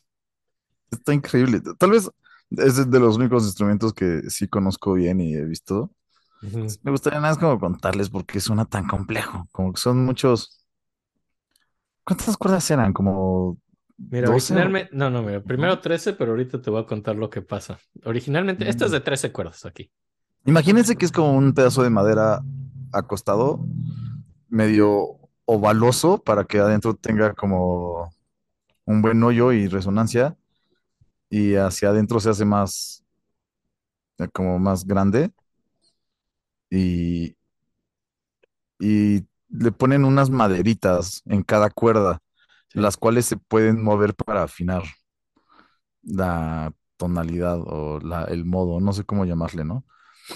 Y, y entonces, si tocas de un lado de la madera con una mano, del otro lado tienes la chance de apretarle, entonces por eso suena como el... guau, Sí, hace, hace como, como sus bends así microtonales muy bonitos. Es, Muy bonito y lo es que está gran parte del chiste, sí. Y también puedes mover las maderitas mientras suena una nota. Sí, y eso hace un glissando. Ajá, entonces lo que está interesante es que parece que a veces son dos instrumentos, ¿no? O sea, de repente yo me confundí y dije, ah, aquí es dos instrumentos sonando porque es muy polifónico, Es, es un ¿no? extraordinario instrumento, a mí me gusta muchísimo. eh, y pues, pues mira, entonces pasa esto, ¿no? Teníamos estos de Yatsuhashi Kengyo en el siglo XVII haciendo esta rola, un músico ciego, que como que empieza a componer para el instrumento. Y ahora, su familia, sus hijos y todo esto es como una dinastía de músicos que tocan el koto. De- después viene Ikuta Kengyo. Obviamente él estaba casado, güey, por eso supo qué hacer. Pues sí, así es como lo sedujo su esposa. Así es como yo me casé así, así es como a Joyce, así es como nos casamos todos. Así, nos tocaron el coto y así Si dijiste. hay alguien que sea distinto, por favor, escríbanos. Si alguien tiene una historia diferente, digo, yo nunca he oído otra manera de casarse, pero, pero el, el hijo de, de este hombre de, de, Yatsim- de Yatsuhashi Kengyo es Ikuta Kengyo, que vive de 1658 a 1715. Y él lo que hace es ponerlo así ya de plano junto al shamisen para hacer este eh, ensamble que ya es tradicional de shamisen y koto juntos.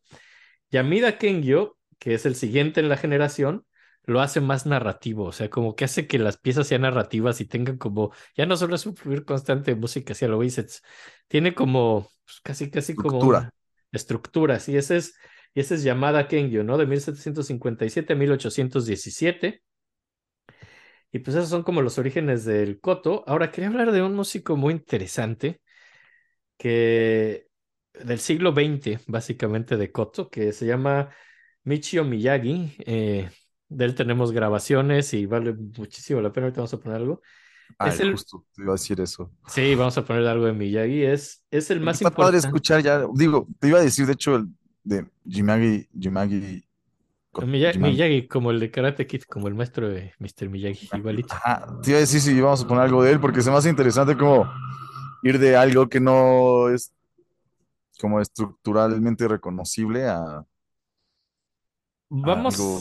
a oír una manera muy curiosa de Miyagi, ¿no? Eh, que realmente es un músico que vivió de 1894 a 1956, o sea, vive la, es como compone en la primera mitad del siglo XX. Y la importancia de Miyagi es la popularización del koto, ¿no? Así, porque antes era algo, pues, de hecho, para el siglo XX, después de este periodo Meiji, o sea, ya la música tradicional japonesa ya ni la pelan, es como algo arcaico que queda en el pasado, ¿no? Después de toda esta fiebre del foxtrot y Ok. todo esto, eh, ya nadie pela la música tradicional japonesa, solo son como pues grupos ahí medio aislados. Y él también era, se quedó ciego de niño, él no nació ciego, pero se quedó ciego de niño por una enfermedad, y entonces dicen, ah, el niño es ciego, ah, pues vamos a hacer que toque el koto, porque en el siglo XX los japoneses seguían haciendo eso al parecer. Y no sé, güey, no te habrán quedado dudas como, güey, pero no fue ciego de nacimiento. ¿Tú crees que tenga los poderes suficientes? Ay, sí, Entonces es como medio ciego. Eh, sí. Oye medio. ah. Así los músicos de Koto así más mediocres son los que solo son viscos, así. Así de que su maestro para el examen, así de, ok, dime qué recuerdas visualmente. Así es. es la trampa. Así de, imagínate que esto se ve como una pradera en otoño. Así de, no, si lo entiendes es porque no Ah, eres. sí, claro, como un pasto. Ok, tú no puedes estudiar. Tú no puedes tocar el Koto. Sí. Eres de esas personas visuales. Ah. Entonces, pues Miyagi se vuelve ciego y lo hace el músico y cuando tiene 11 años, es una historia muy trágica la de Miyagi, unos ladrones entran a su casa y lastiman a su papá, lo dejan muy lesionado, muy violentamente. Lo bueno es que no pudo ver, ¿no? no se traumatizó porque... porque si eran ninjas así ni oyó. Así.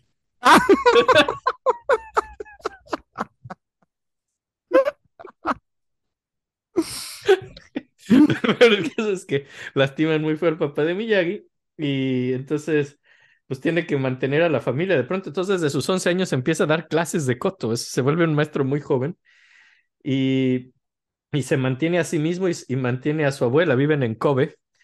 Y el papá pues poco después se mejora y se va a Corea cuando él tiene 13 años y, y entonces pues él empieza a mantenerse a sí mismo y a cinco familiares y se va a Corea con el papá y también mantiene al papá y a toda su familia y empieza a componer, pero en Corea, que no estaba, agarra influencias occidentales, ¿no? Recordemos que ya siglo XX ya no están tan aislados y a los 21 años, en 1917, después de estar así en Corea y occidentalizarse un poco, vuelve a Tokio y como que se vuelve muy, fa muy popular entre los fans del occidente. O sea, como que occidente lo toma de, güey, mira ese cabrón de toque, toque increíble el coto.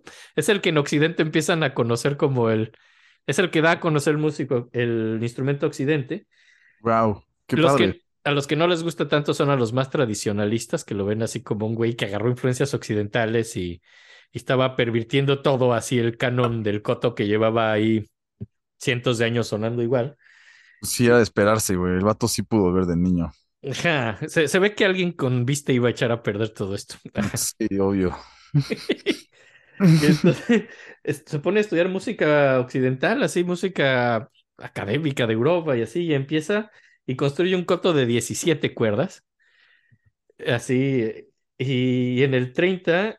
¿Por qué? ¿Sabemos una razón como pues porque decías que esto no alcanza para lo que quiero hacer expresivamente, entonces le agrega más cuerdas y como que también empieza a dar clases en el Gedai, que es la escuela de Tokio de música más occidental, ¿no? Ah, como... también algo curioso del coto, perdón, perdón por la interrupción, es que los graves están en la parte media. Y sí, es como hacia afuera. Las extremas se empieza a volver agudo de los dos lados. Mm. Como el stick. Que como el padre. stick, básicamente como el Chapman stick. Pero entonces empieza a dar clases en el Gedai, que es el, como la parte, eh, la música, la escuela occidental de Tokio, y empieza como a hacer el sincretismo de música oriental y occidental, así como a meter elementos que aprenden. Y eso es lo que lo hace muy popular, así también para popularizar el koto, y, pero también lo hace medio enemigo de los más tradicionalistas y, y muere, muere en 1956 en un accidente de tren, ¿no? Accidente de tren. Entre accidente de tren cuando iba pasando por la parte más tradicional así de Kioto. Ajá, como a ver, visualiza esto. Visualiza tu último día. Ninjas en el tren. y, y, y, vamos a poner algo que se llama Haro no Umi, que es para violín y arpa. Es una composición de, de Michio Miyagi, y no es en Koto, pero tiene que ver con toda su educación de Koto y Occidente. ¿No es para Koto esto que vamos a escuchar? No, es para arpa, imitando al Koto y violín. Se pone muy bueno. Órale. ¿Qué opinas? Me encanta, cabrón. Es, esto se llama no Umi, que significa océano en primavera, ¿no? Es su, su onda y... Harold. Harold, Harold. Se hace muy, muy, muy, muy, muy claro como ya hay, justo como dices, como ideas muy específicas y al mismo tiempo se sigue sintiendo un poco esta idea de que no, ¿no? No sé. Es, es bonito porque es una tradición, es un bonito puente, sigues teniendo mucho, mucha tradición de alguien que sabe tocar koto y se nota en la manera de escribir el arpa, pero tienes un desarrollo motívico y así que es occidental. Tienes motivos, tienes temas, eso ya es occidente. Es otra manera totalmente sí, sí. de ver la música. Aquí está tocando Guidon Kramer el violín, lo cual chido. Está muy chido. Y, y también me gusta mucho como, no sé, una forma occidental de verla sería, o sea, por ejemplo, la técnica del violín es muy, pues es un poco novedosa, ¿no? O sea, como, pero no es nada novedoso, me imagino, como, La armonía y la melodía, es- esa parte es muy tradicional y las escalas y todo eso, pero ajá, como- para ellos es muy normal y más bien lo novedoso para ellos me imagino que sería como la motividad. Perdón, sí. motividad está muy mal dicho. No, por el uso de motivos como y temas El uso de y, motivos. y desarrollo Creo que se temático. Eso, confundiera con la emoción, güey. e- ese es un es concepto sumamente emotivo, ¿no? O Esto sea, es muy emocional, sí. y creo que es justamente, el, eh, no sé, como algo muy natural en la música, por lo que hemos visto de japonesa, ¿no? Como todas las técnicas que usan acaban siendo muy emotivas. Yo creo que por desde el inicio que empezamos a Aunque- platicar de estas Aunque si te como fijas, el coto particularmente siempre trataron de hacerlo no emotivo. ¿no? Era como una regla del instrumento que el coto acompañaba algo emotivo sin Y sigue siendo, ¿no? O sea, en este caso, por ejemplo, el arpa es muy poco emotiva, pero Está- el violín hay una emotividad muy grande, El, el violín está haciendo lo que haría una voz cantando.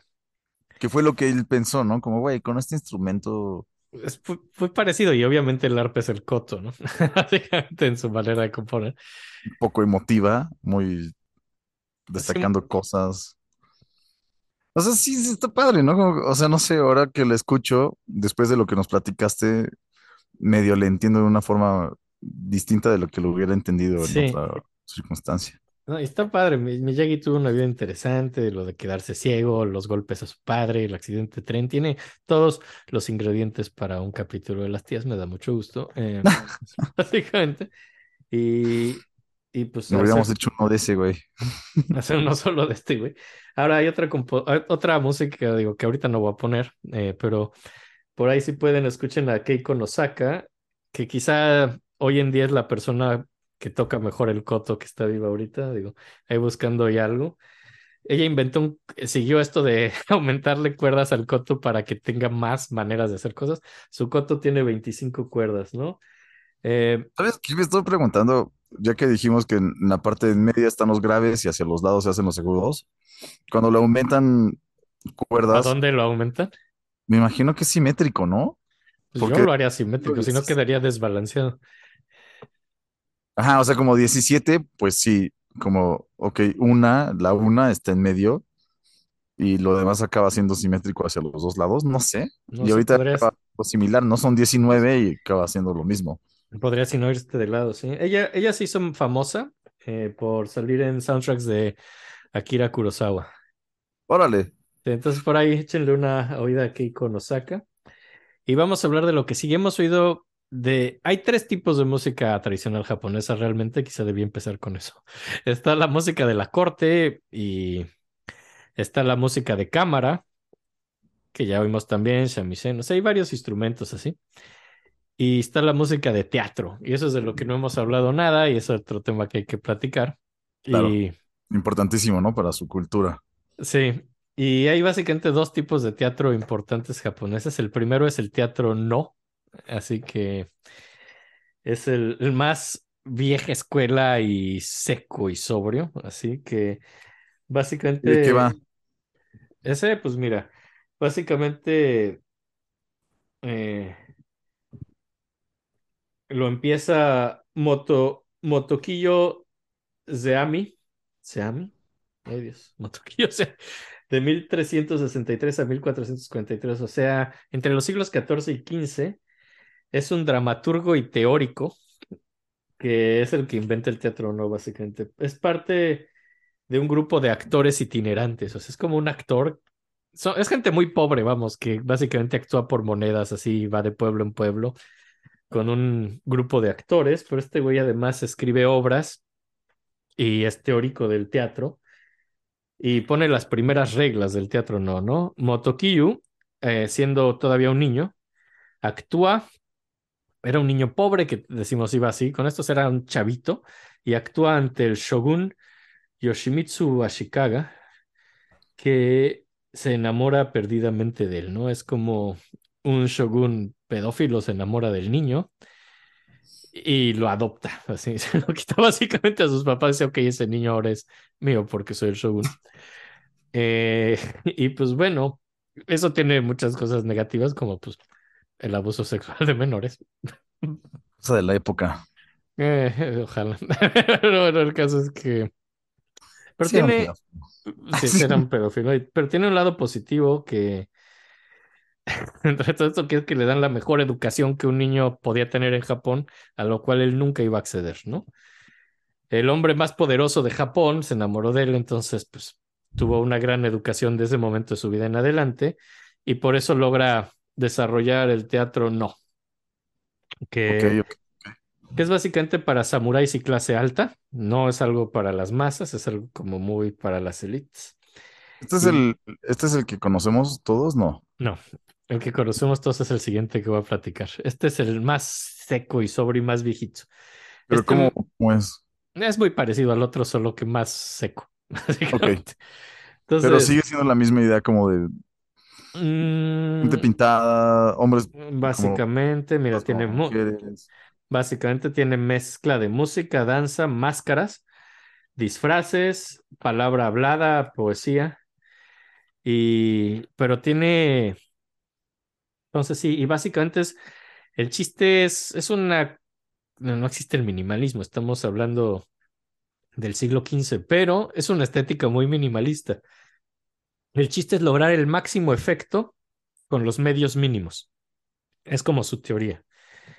El único momento donde se rompe esto, lo único que es suntuoso y extravagante, realmente son las máscaras. Las máscaras son muy refinadas con materiales muy caros y muy bien hechos, pero lo demás es sobrio y austero a más no poder. Y ese es el chiste del teatro, ¿no? Una austeridad y una sobriedad total. Y todos tienen la misma escenografía, lo cual es muy chistoso. Tienen como un escenario de madera, así, cuatro paredes. Y la pared de atrás tiene pintado un pino. Y eso es todo. Eso es toda tu escenografía. Hay un Todas, pino. todas las obras son iguales. Todas las obras aparecen, son enfrente de un pino, ¿no? Ok, ok. Ajá. Y De un pino. hay un pino, sí. Es lo único que hay de escenografía, así de O toda. sea, el pino también es, es- existe como en, la- pues, en el continente japonés. No sé cómo. Pues me sí, creo que sí, ¿no? No tengo idea. Yo creo que sí, porque si no, ¿cómo harían para que olieran ricos sus bosques? Ah, No sé, me imagino, o sea, en Japón huelen todo culero los bosques, no creo. no creo, ¿verdad? Seguro hay pinos, tienes razón. Sí, sí, seguro hay pinos. Que si no, así aquí. Aquí huelen sus, lo que usan para limpiar el piso, así. El limpiador de pisos olor a así de esto huele a, esto no tiene gracia. ¿Con qué limpian sus, sus baños? Claro, claro, claro. Ok, entonces yo creo que sí hay pino. Y pintan un solo pino. Esa es toda su escenografía, o sea, es austero a pinche madres, ¿no? Y el todavía como que hay un, hay tipos de a teatro no. Tienes el teatro no ataca, que es, es una historia real de un guerrero, ¿no? Eh, y básicamente, pues como que todos, lo que sabemos, no salen mujeres, eh, pero como que todo el mundo se disfraza de mujer cuando hay personajes femeninos. Y como que son, son unas cortas, obras muy cortas, las del teatro no originalmente, duran como 15 minutos. Entonces, generalmente las funciones de teatro no, tenían como cinco obras seguidas, porque si no, no duraba nada el show, ¿no? Entonces tenías como, tenías cinco obras sumamente serias y dramáticas y sobrias seguidas, y en medio había un entretenimiento como ligero, así, para como calmarte un poquito, y luego venía otra cosa de- Densa, de- densa, súper densa. austera, horrible, así, pesadísima, y luego otra vez un entretenimiento ligero, así como con cinco obras. Y había como dos tipos de canto, porque cantaban, ¿no? Estaba el canto yougin, que era melódico, o sea, como que cantaban tonadas, o el teatro soyogin, que es más como declamar de grave a agudo. Empezaban muy grave y siempre iban yendo a agudo. Y como que me imaginé que qué bueno que las obras eran cortas, porque imagínate, así de en qué tono tendrías que estar si duraran cuatro horas esas cosas. O sea, no tenías que ir como de grave a agudo en el Soyin. Y Perros aullando, ¿no?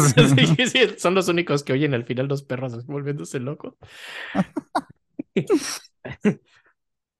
Y entonces como que a veces pues meten tambores y a veces, pero la voz es independiente de los tambores, mucho es música de tambores y como que todo es minimalista, los movimientos en el teatro, así los movimientos de los actores tienen que ser mínimos y eso genera algo muy interesante que se supone que cualquier movimiento es sumamente significativo y emocional cuando reduces todo a un mínimo.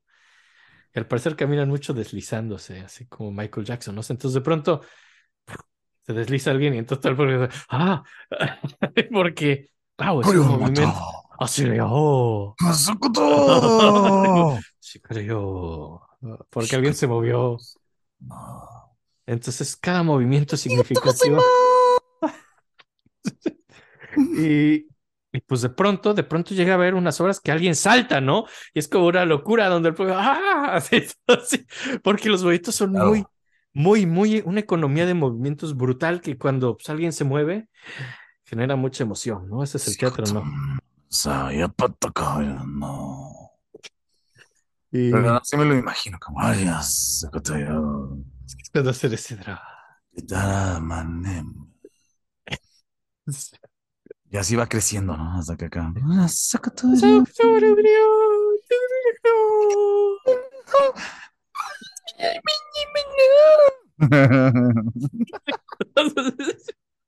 yendo de grave. Eh, pero pinche teatro no está bien raro. Y, y los Como- instrumentos Buenos en esto. son muy pocos, tienen los instrumentos en el teatro, ¿no? Tienes tres tambores y una flauta. Y ya. Y siempre es esa orquestación: tres tambores, una flauta. Eh, lo que habíamos hablado desde, puta, desde la música de corte del siglo VI, los tambores tienen patrones marcados que implican cosas. Lo mismo, es muy tradicional. Y, y como que hay algo que se llama kakege, que es cuando de pronto también, o sea, yo creo que es muy difícil coordinar todo esto sin un director, entonces los, los percusionistas de pronto gritan así, ¡Oh! Sí, ese es el kakege, que hace que todos así se cuadren y funcionen, ¿no? Wow. Entonces ese es kakege.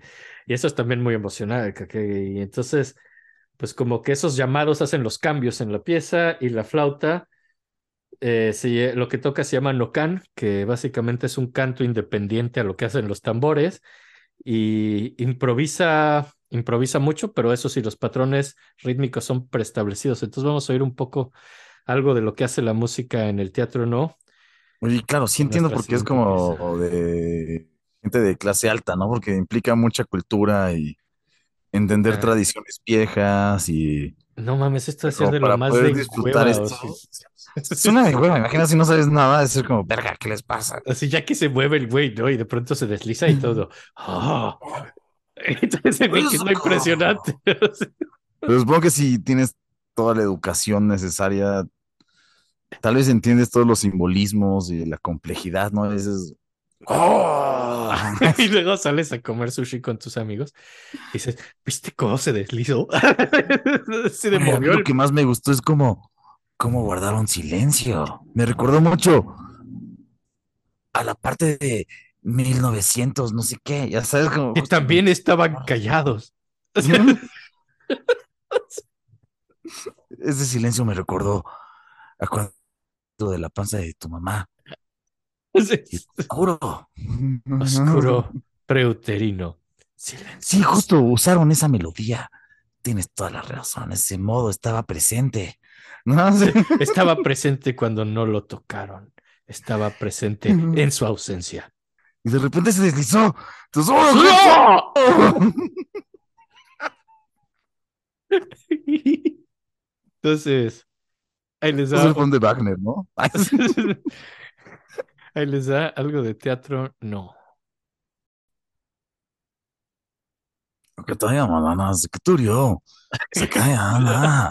Qué bonito. El teatro no. Ese es el teatro no. ¿Qué opinas del teatro no? Su- Sugoi, sugoi. Es un delirio esta madre. Sugoi es chido, creo. Bueno, ¿Ah, es lo sí? que he aprendido en anime.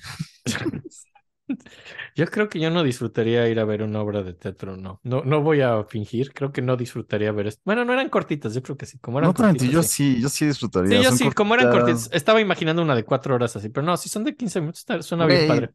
Yo me acuerdo la primera vez que, me, que, que vimos hockey juntos. Ajá. Es muy distinto cuando estás con alguien que te cuenta qué está pasando y de qué significan las cosas y por qué esto está chido y por qué no, y te metes bien. O sea, yo creo que esto es algo similar a eso, como, ya sabes, si Necesitas tienes un un... fan. Necesitas ir a verlo con un fan, sí. Y exacto, y te diga, güey, esto está chido por esto, ¿no? Y entender de qué se trata todo, porque musicalmente y visualmente sí es interesante. Sí, y, y al parecer es sumamente dramático, es por lo que veo. Exacto, y ese drama no entendemos un culo, güey, pero si nos si tenemos a alguien que nos dice, güey, esto está pasando porque tal y tal, Y tú dices, como, no, la geisha. Así. Sugoi, sugoi, sugoi. Y, y pues bueno, ese es el teatro, ¿no? Y ahora vamos a hablar del teatro Kabuki, que, Que ese mí, que es más conocido, ¿no? Ese sí lo hemos visto todos, güey. que para mí es la mejor palabra del mundo, así Kabuki, así me gusta decirla cuando es como decir pum, así digo, y entonces Kabuki, que le dije tal y tal. Pero a mí me encanta usar mal la palabra Kabuki, con todo respeto, pero es una extraordinaria palabra. Eh, Sí, es muy explosiva. ¡Kabuki! Perdón, perdón. perdón. Sí, Pésima broma, qué bueno que no se entendió. Ok, bye. Ok, pero el teatro Kabuki es como lo que sigue del teatro, ¿no? Pero la gran diferencia es que este es para el vulgo, este es para el pueblo, esto no es para la gran cultura. El teatro Kabuki es un teatro popular. No te voy a mentir, a mí el Kabuki sí entiendo lo que dices. No sé si ahora conociendo un poco más sea distinto, pero me da una hueva, güey. Oh, este es muy diferente. Sí, o no sea, estoy seguro antes se, se ve idéntico. Lo que he visto me da como, no sé, un poquito de... Porque no entiendo nada. Yo creo que es más bien eso, como... es- tendría que estar subtitulado. Pero Sí, unos subtítulos ahí colgando por lo menos. ujú. Sí. Pero el teatro kabuki, de hecho, es muy interesante porque empieza con una bailarina que se llama Okuni, que era una bailarina erótica de 1603. Era como alguien que hacía ¿Tiene que ver como con las geishas? ¿O es algo Un poco, sí, sí, definitivamente. Eh, Okuni hacía danzas eróticas en el río, en el río Kano, que, que cuando el río se secaba, le gustaba así como en la parte, en el río seco le gustaba hacer danzas eróticas a esta mujer en Kioto. Y Wow, suena increíble, güey. Eh, es, sí, es- eso, güey. es una imagen muy poderosa y Está bailaba, precioso, güey. bailaba desnuda y tiene que ver mucho eh, con la prostitución, tanto de hombres como mujeres. Eh, de hecho, pues era una cosa muy sexual y muy de prostitución, eh, como empieza el teatro kabuki. Y de hecho, por eso en los teatros prohíben que mujeres y homosexuales interpreten el teatro kabuki. Un poco Wow. Sí, porque es para distanciarse un poco de este pasado de prostitución, tanto heterosexual sí. como homosexual. Pero no les importó. Sí, entonces, básicamente, y, y sí, o sea, tiene como esta, este origen erótico y de prostitución, y por eso lo prohíben a mujeres y a homosexuales. Y, y pues como que, pero sin embargo, la esencia del kabuki sigue siendo como una cosa muy erótica y, y muy donde intercambian el teatro por la prostitución, ¿no? O sea, es como, esto es como una manera de sublimar la prostitución en Japón, ¿no? Está increíble, güey. Como Sí, sí, el tratar de hacerlo legal, o sea, bueno, no sé, como legalizar, el- o sea, pues sí, como el ballet, ¿no? Como a- hacer moral la prostitución, poco, ¿no? como moralizar la prostitución en Japón.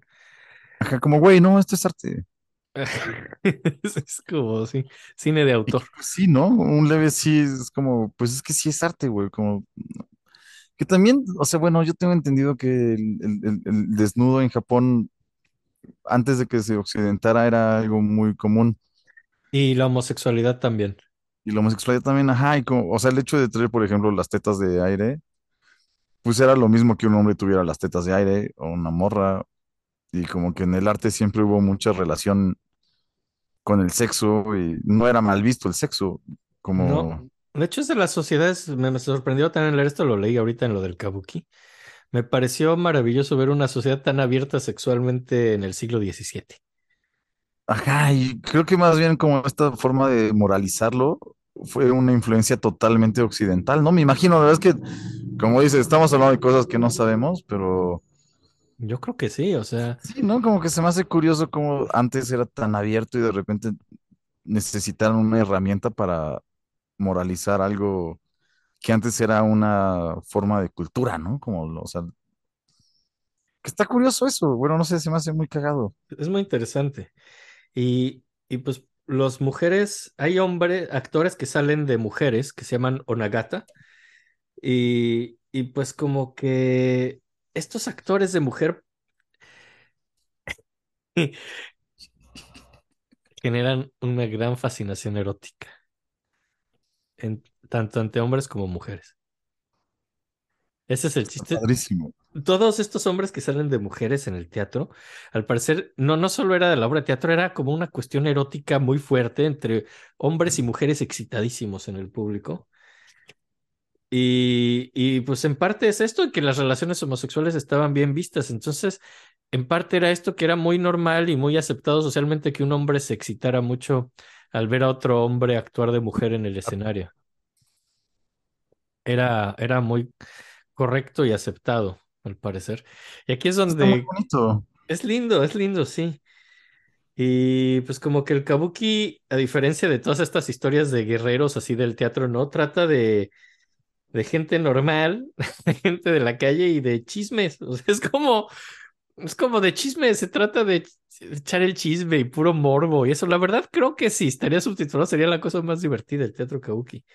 ¿Sabes qué está muy padre? Como todo lo que estábamos comentando de estas obras de teatro, como en el cine, las, las obras, pues las obras que, digo, las, las películas que yo he visto, hablan mucho de este tipo de... Creo que hubo un problema de internet, ¿verdad? Sí, dijiste un problema de... Ya, ya estamos ahí, Sí, ya. sí, sí, sí, sí, ¿Sí? Ah, sí, sí. De, o sea, como todas las obras que, que hemos hablado, en películas las he visto, o sea, como que hablan mucho de, como lo que le decías, o, o sea, japonizan mucho las nuevas tendencias y creo que el cine es una forma que decidieron echar como estas obras, porque hay muchas películas como muy sexuales, por ejemplo, que son un kabuki, o sea, son un kabuki literalmente en una película donde se trata de sexo, ¿no? es increíble lo que estás diciendo porque de hecho el libro, bueno, el principal que leí de esto, te habla de cómo, ya se meten con detalles muy intrincados, pero te habla cómo el teatro no pasó al teatro kabuki y cómo el teatro kabuki pasa al cine de Akira Kurosawa. sí, y no solo Akira Kurosawa, hay otro güey que se me Ajá. olvidó su nombre, es una película muy famosa que la fui a ver con unos cuates, a unos no les gustó, a otras sí, y acabamos cogiendo. ¿Por qué? Porque es- justo tuvo en nosotros creo que la misma resolución que era el punto del kabuki, supongo, ¿no? Como Es muy erótico el kabuki. es muy erótico y es un sexo muy abierto y Aunque lo chistoso es que viene del teatro ah, no y el teatro no, eh, no es en lo más mínimo erótico. Así es lo contrario. ay, creo que también hay películas que son como muy teatro, ¿no? Que son como mucho más dramáticas, como dices, y mucho más serias y más como, pues, más culturales, ¿no? Que son más ñoñas y que yo ahí metería un poco más a Kurosawa, pero Kurosawa más bien es de historia, ¿no? Pero, pero habla de Kurosawa toma historia. todo esto, toma Es todo muy esto. interesante, ¿no? Y como justo su cine no, sí es un paso clarísimo del teatro de ellos, ¿no? Sí, es como una evolución del kabuki, en gran parte. Y ahora, hay un tema que les encanta en el kabuki, que es como en la trama de doble amor, así de alguien que, un triángulo amoroso que acaba en suicidio, en asesinato-suicidio, ¿no? Es, es típico del teatro kabuki. Y así siguió todo el siglo XVIII. Es algo que empezó en el siglo XVII y todo el siglo XVIII siguió con esta narrativa. Y en Muerte, el, hay muerte, güey, me encanta, pero es muerte, como erotismo y muerte, y asesinatos y suicidios. En La que les digo que es muy famosa se me fue, pero nada, la historia la voy a decir rápida porque es muy divertida, güey. Obviamente es como una geisha que se enamora muy cabrón del ricachón. El ricachón está enculadísimo. Entonces deja todos sus deberes para poder estar todo el tiempo con esta morra. Y esta geisha, de cierta forma, hace lo mismo. Pero este güey en algún momento es como, es que no sé, ¿no? O sea, como qué pedo, pero se entrega por completo y ella dice, bueno, en algún momento va a cambiar de idea, entonces mejor lo voy a tener que matar. Entonces se quedan cogiendo como una semana entera y el güey ya está como deshecho de que tratan de entrar al cuarto a limpiar cosas y todos dicen como, güey, ese lugar ya está asqueroso. No entren, ya sabes, como no se han bañado nunca. Y si no se bañan, no comen, porque nada más cogen y cogen y toman un poco de sake y cogen y cogen. Hasta que no pueden más, entonces la morra la acaba cortando la verga porque la quiere para siempre. ¿Ya sabes? Yo vi eso, yo vi le eso. dice, sí, córtamela. Eso sí lo vi. Eso, eso sí lo vi. ¿Sí? Es Sí, muy sí, sí, buena. sí, sí, bueno, sí lo vi en algún punto, sí. Ahorita que lo dices, eso, eso sí lo vi en algún momento, sí. y como que es totalmente kabuki, pero ahorita lo que me mencionas es como, güey, sí, es esta historia. Viene como, de ahí, es, es de lo que viene y viene desde el siglo XVII. Es algo muy impresionante, ¿no? Qué cagado, güey. Está muy loco eso que dices, cómo adoptan nuevas, no sé, nuevas cosas occidentales, pero sin, las adoptan y las Las vuelven hacen a su manera. Ajá, es Es, es suyo, una ya. cosa maravillosa y de toda la vida. El teatro kabuki está desde casi antes de Occidente, de que Occidente llegara con ellos. Es una cosa genial. Una tendencia suya, ¿no? Justo, Sí. güey. No pierden, no pierden, no pierden su, pues, su color nunca, güey. Ahora, esto es 17-18, es el principio del kabuki. En el teatro 19, el kabuki empieza a considerarse. Paréntesis, iba a decir color amarillo. Ah, No lo dije, güey. en el 19 ya lo consideran, dejan de considerarlo solo como pues, teatro así vulgar para las masas, así. Lo empiezan a considerar teatro clásico y a los actores ya como que los consideran artistas, ya no, y salen del mundo de la prostitución, ¿no? O sea, ya no son personas que se prostituyen y salen haciendo el kabuki. Y, y es una cosa, digo, entonces se vuelve un poco menos sórdido el kabuki en el 19, pero empieza una tradición de muy interesante de generaciones de actores que a lo mejor la, es la obra es la misma que presentan por 200 años. Y como tu papá salió de tal güey, tú vas a salir de tal güey y tus hijos van a salir de tal güey. Es algo No del teatro kabuki que el personaje lo interpreta el personaje que representó tu papá y tu abuelo y tu Es bisabuelo. una plaza. Sí, y vas representando los mismos eh, personajes de tu abuelo y eso crea como casas, o sea, como familias que hicieron kabuki por siglos, ¿no? La casa, por ejemplo, Ichikawa y Nakamura, tradicionalmente, se vuelven como las dos casas más tradicionales del kabuki, donde hijos de hijos seguían representando los mismos personajes por años y... Y pues como que al principio el kabuki tomó mucho del teatro no, ¿no? Así como de cómo pero se me hace, perdón, se me hace súper interesante cómo de alguna forma buscan como la, no sé cómo llamarlo, como lo mejor hecho, ya sabes, como la Sí. expertise total, como, güey, yo voy a hacer este papel, yo vi a mi papá hacerlo y yo voy a ahora interpretarlo desde cosas nuevas que he aprendido, pero va a ser el mismo papel siempre, nada más como para buscar así lo mejor que se pueda hacer algo durante generaciones. Y es como, güey, hoy va a ver el teatro de esto y va a ver este personaje que lleva cuatro generaciones haciéndolo. Creciste con generaciones desarrollando ese personaje.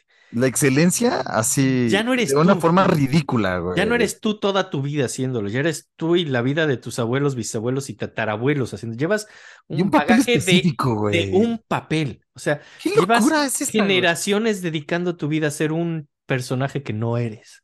Es, yo creo ¿Cuántas que veces lo has puta, hecho?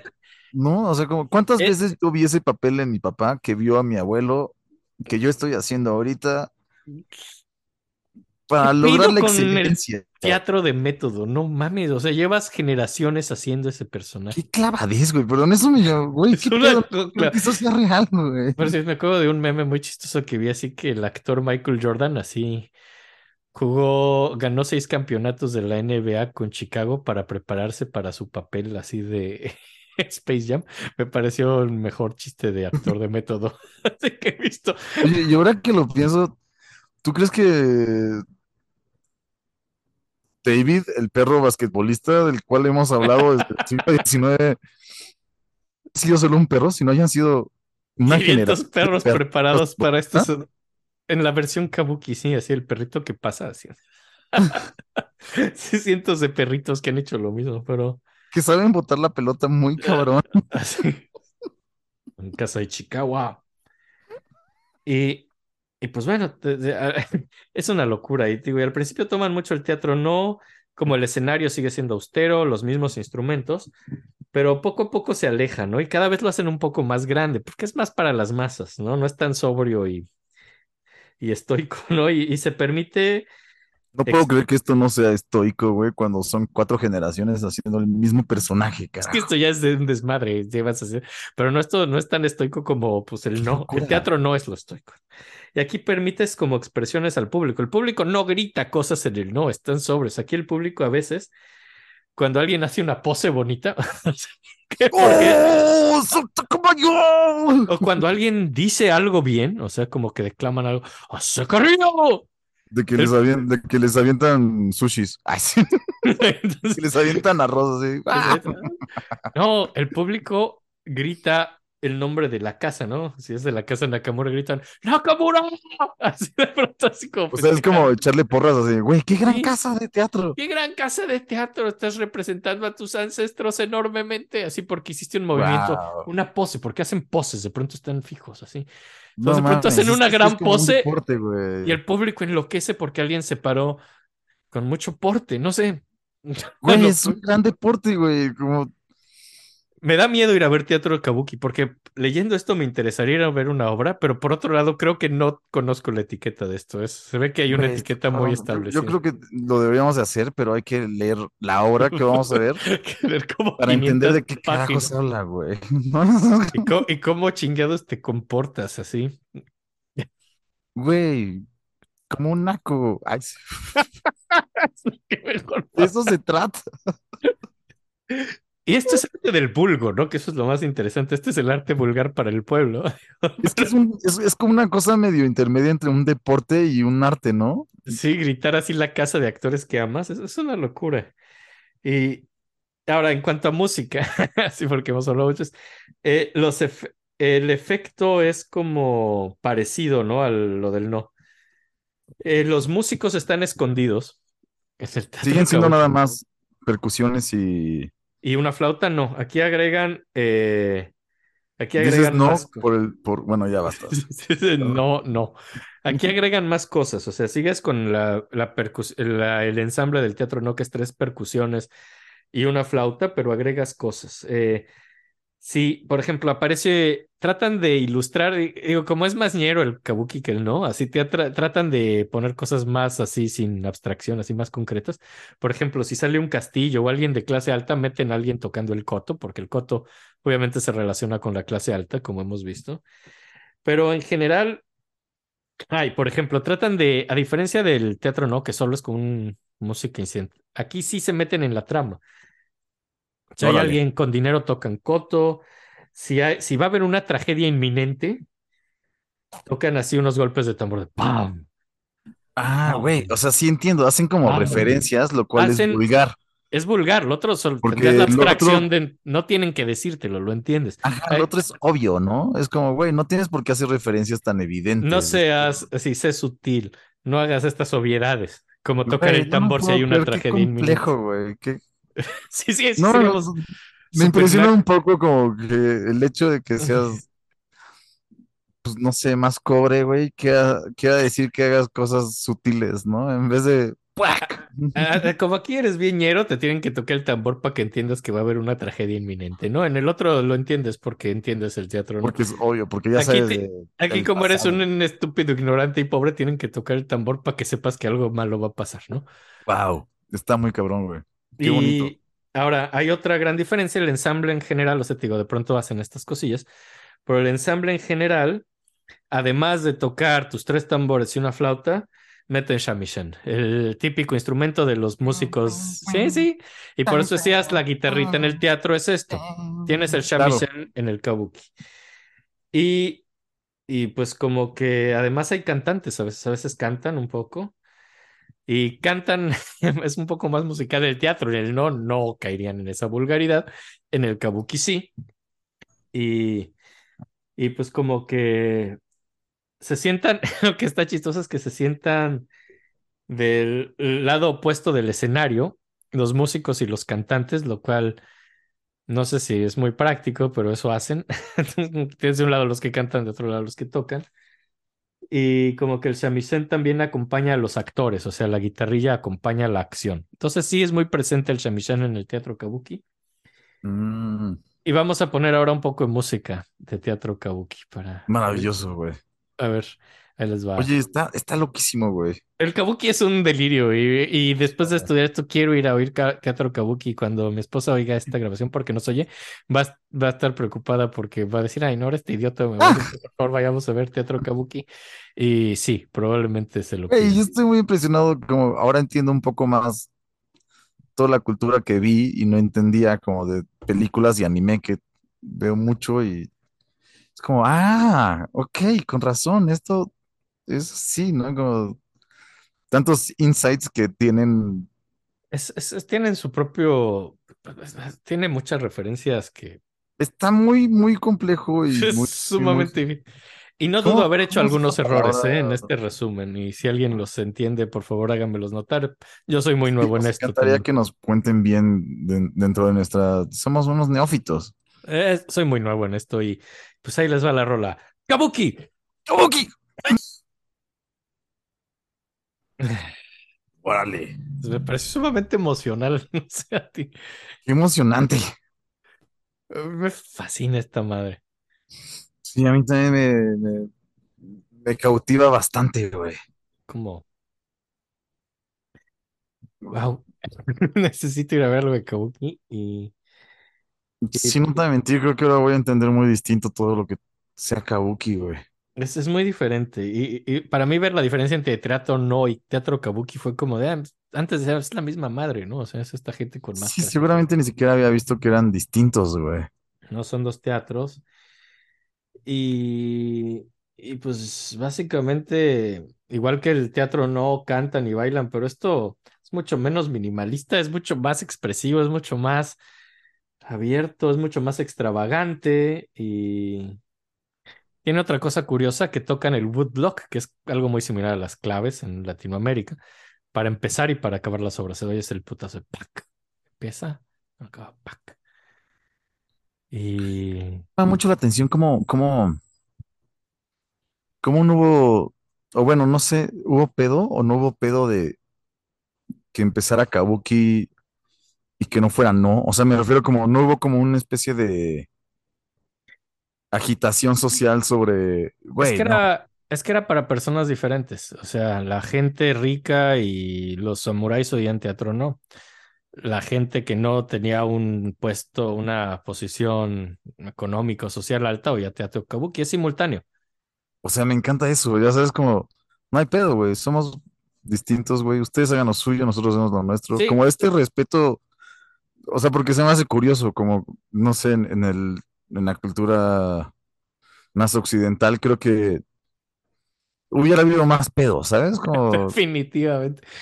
así como, no, no, no, ustedes no pueden hablar de esto. O sea, Es como, si nosotros no hablamos de esto, ustedes no hablan de esto. Y ustedes no tocan esto y ustedes no tocan esto. Realmente, Como que este tipo de libertades tan... y si lo ves en una concepción occidental actual, digo que no lo puedes ver así porque no era occidente y no es hoy. Pero si lo vieras en un occidente de hoy, lo verías como una sociedad de lo más culeramente clasista del mundo. Así, esa, ese periodo del siglo de, de 1600 a 1868 de los samuráis y los shoguns es el periodo más clasista que existe.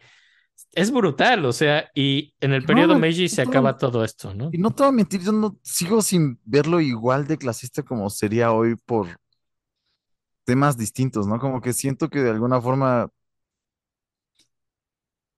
no sé, el respeto a clases existía real. O sea, como que aquí, por ejemplo, una clase baja y tú eres clase alta, sí hay una denigración. Pero en este tipo de cosas, Obviamente no estamos muy enterados del tema y no sé cómo habría sido una persona real. Pero, Pero- como que cada quien iba en su carril. Hayan ¿no? dado libertades tantos, ajá, como date.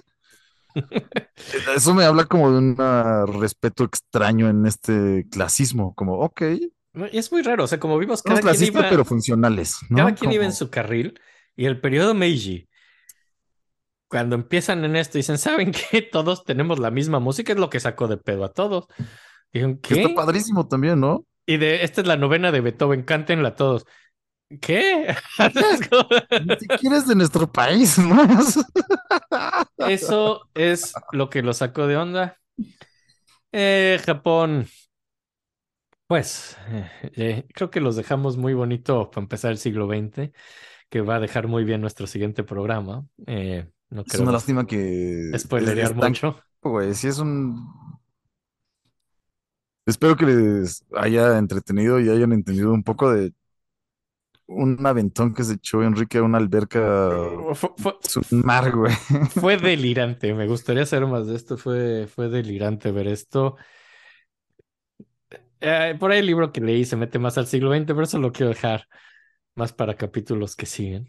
Eh, eso sí, los quiero dejar con una banda de punk adorable de Japón que encontré viendo un poco de todo esto. Se llama Shonen Knife. Son tres.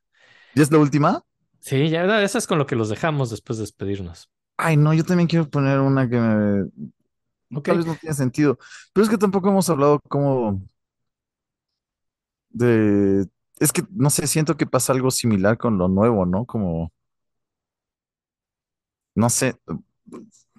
Digo, bueno, tal vez ya no tienen tanto que ver. Pero estaría bueno poner como tipos de músicas nuevas de allá por alguna razón. Ah, eso sí, mira, Japón tiene, adelantándolo un poco, tiene una enorme tradición de jazz. Japón Y es maravillosa, güey. tiene una enorme tradición de esos los famosos mariachis japoneses.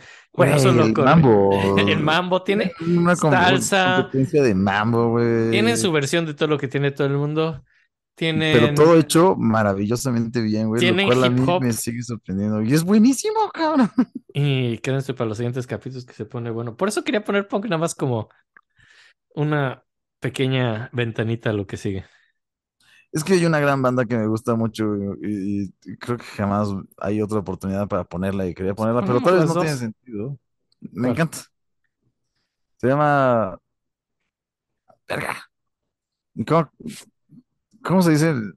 Eh, percusiones, taiko, Taiko. taiko, taikoku, Taiko taikoku. taiko, taikeku. Miren, ahorita les voy a poner la de punk que dije. De mientras su tío Pablo va a buscar cómo se llama esto, nos despedimos y ponemos la de Taiko Taikoku, ¿ok? Espero que les haya gustado, espero que no hayamos faltado el respeto. Espero que Japón, sí, ojalá esto haya sido, res- que se entienda que es con el cariño. eh, A mí por lo menos le tengo mucha admiración y cariño a esta cultura y a esta música, aunque no es la mía. Me parece Honestamente, yo estoy muy sorprendido de la complejidad que tenía la música como desde el inicio, ¿no? Como es muy compleja, güey, como Como personas occidentalísimas que somos, me parece un universo paralelo y me encanta asomarme, honestamente. sí, a mí también me encanta, güey, yo los me encanta. Y pues miren, en lo que vemos lo otro, ahí les va esto de Shonen Knife. Y pues ya. Qué buena muy rola. bonito. Está chida, la banda está chida. Digo, una de las bandas más famosas de punk, supongo que es la de Kill Bill, ¿no? No me acuerdo su nombre, pero Sí, son muy buenos. Tienen trash. Güey, Japón Lo- musicalmente es una locura, no sé por lo- qué. lo tienen todo. Y escríbanos a las tías de la música arroba gmail.com a platicarnos por qué estuvo, estuvo súper bien o súper mal. Eh, Instagram, las tías de la música, Facebook, las tías de la música, Twitter, tías de la música. Y yo les pido que por favor manden más mermeladas. Sí, nadie mandó mermeladas. Les hubiéramos podido dedicar algo así de los budistas. Algo pero- maravilloso, pero nadie lo hizo. Y también manden los correos electrónicos porque es muy emocionante ver un correo electrónico que Es muy bonito, es muy emocionante y. Y ya, esto es sorprendente. Y vamos a seguir dos semanas más hablando de cosas de Japón. Creo que Sayonara. Sayonara. Guay. ¿Es así? Ya sabes, como el corazoncito. Sí. Lo estás haciendo al revés, exacto. Ahí vamos a ponernos como. A ver, a ver. eh, pero es que no sé si estamos en Gallery o no. A ver. En A ver, una de esas estamos lados opuestos de la pantalla. Eh, no sé cómo va a salir esto. Sí, man. A ver, Ok, vamos a hacerlo al otro lado. al otro lado para ver si sí. Ok. Espero que haya salido. Sayonara, banda.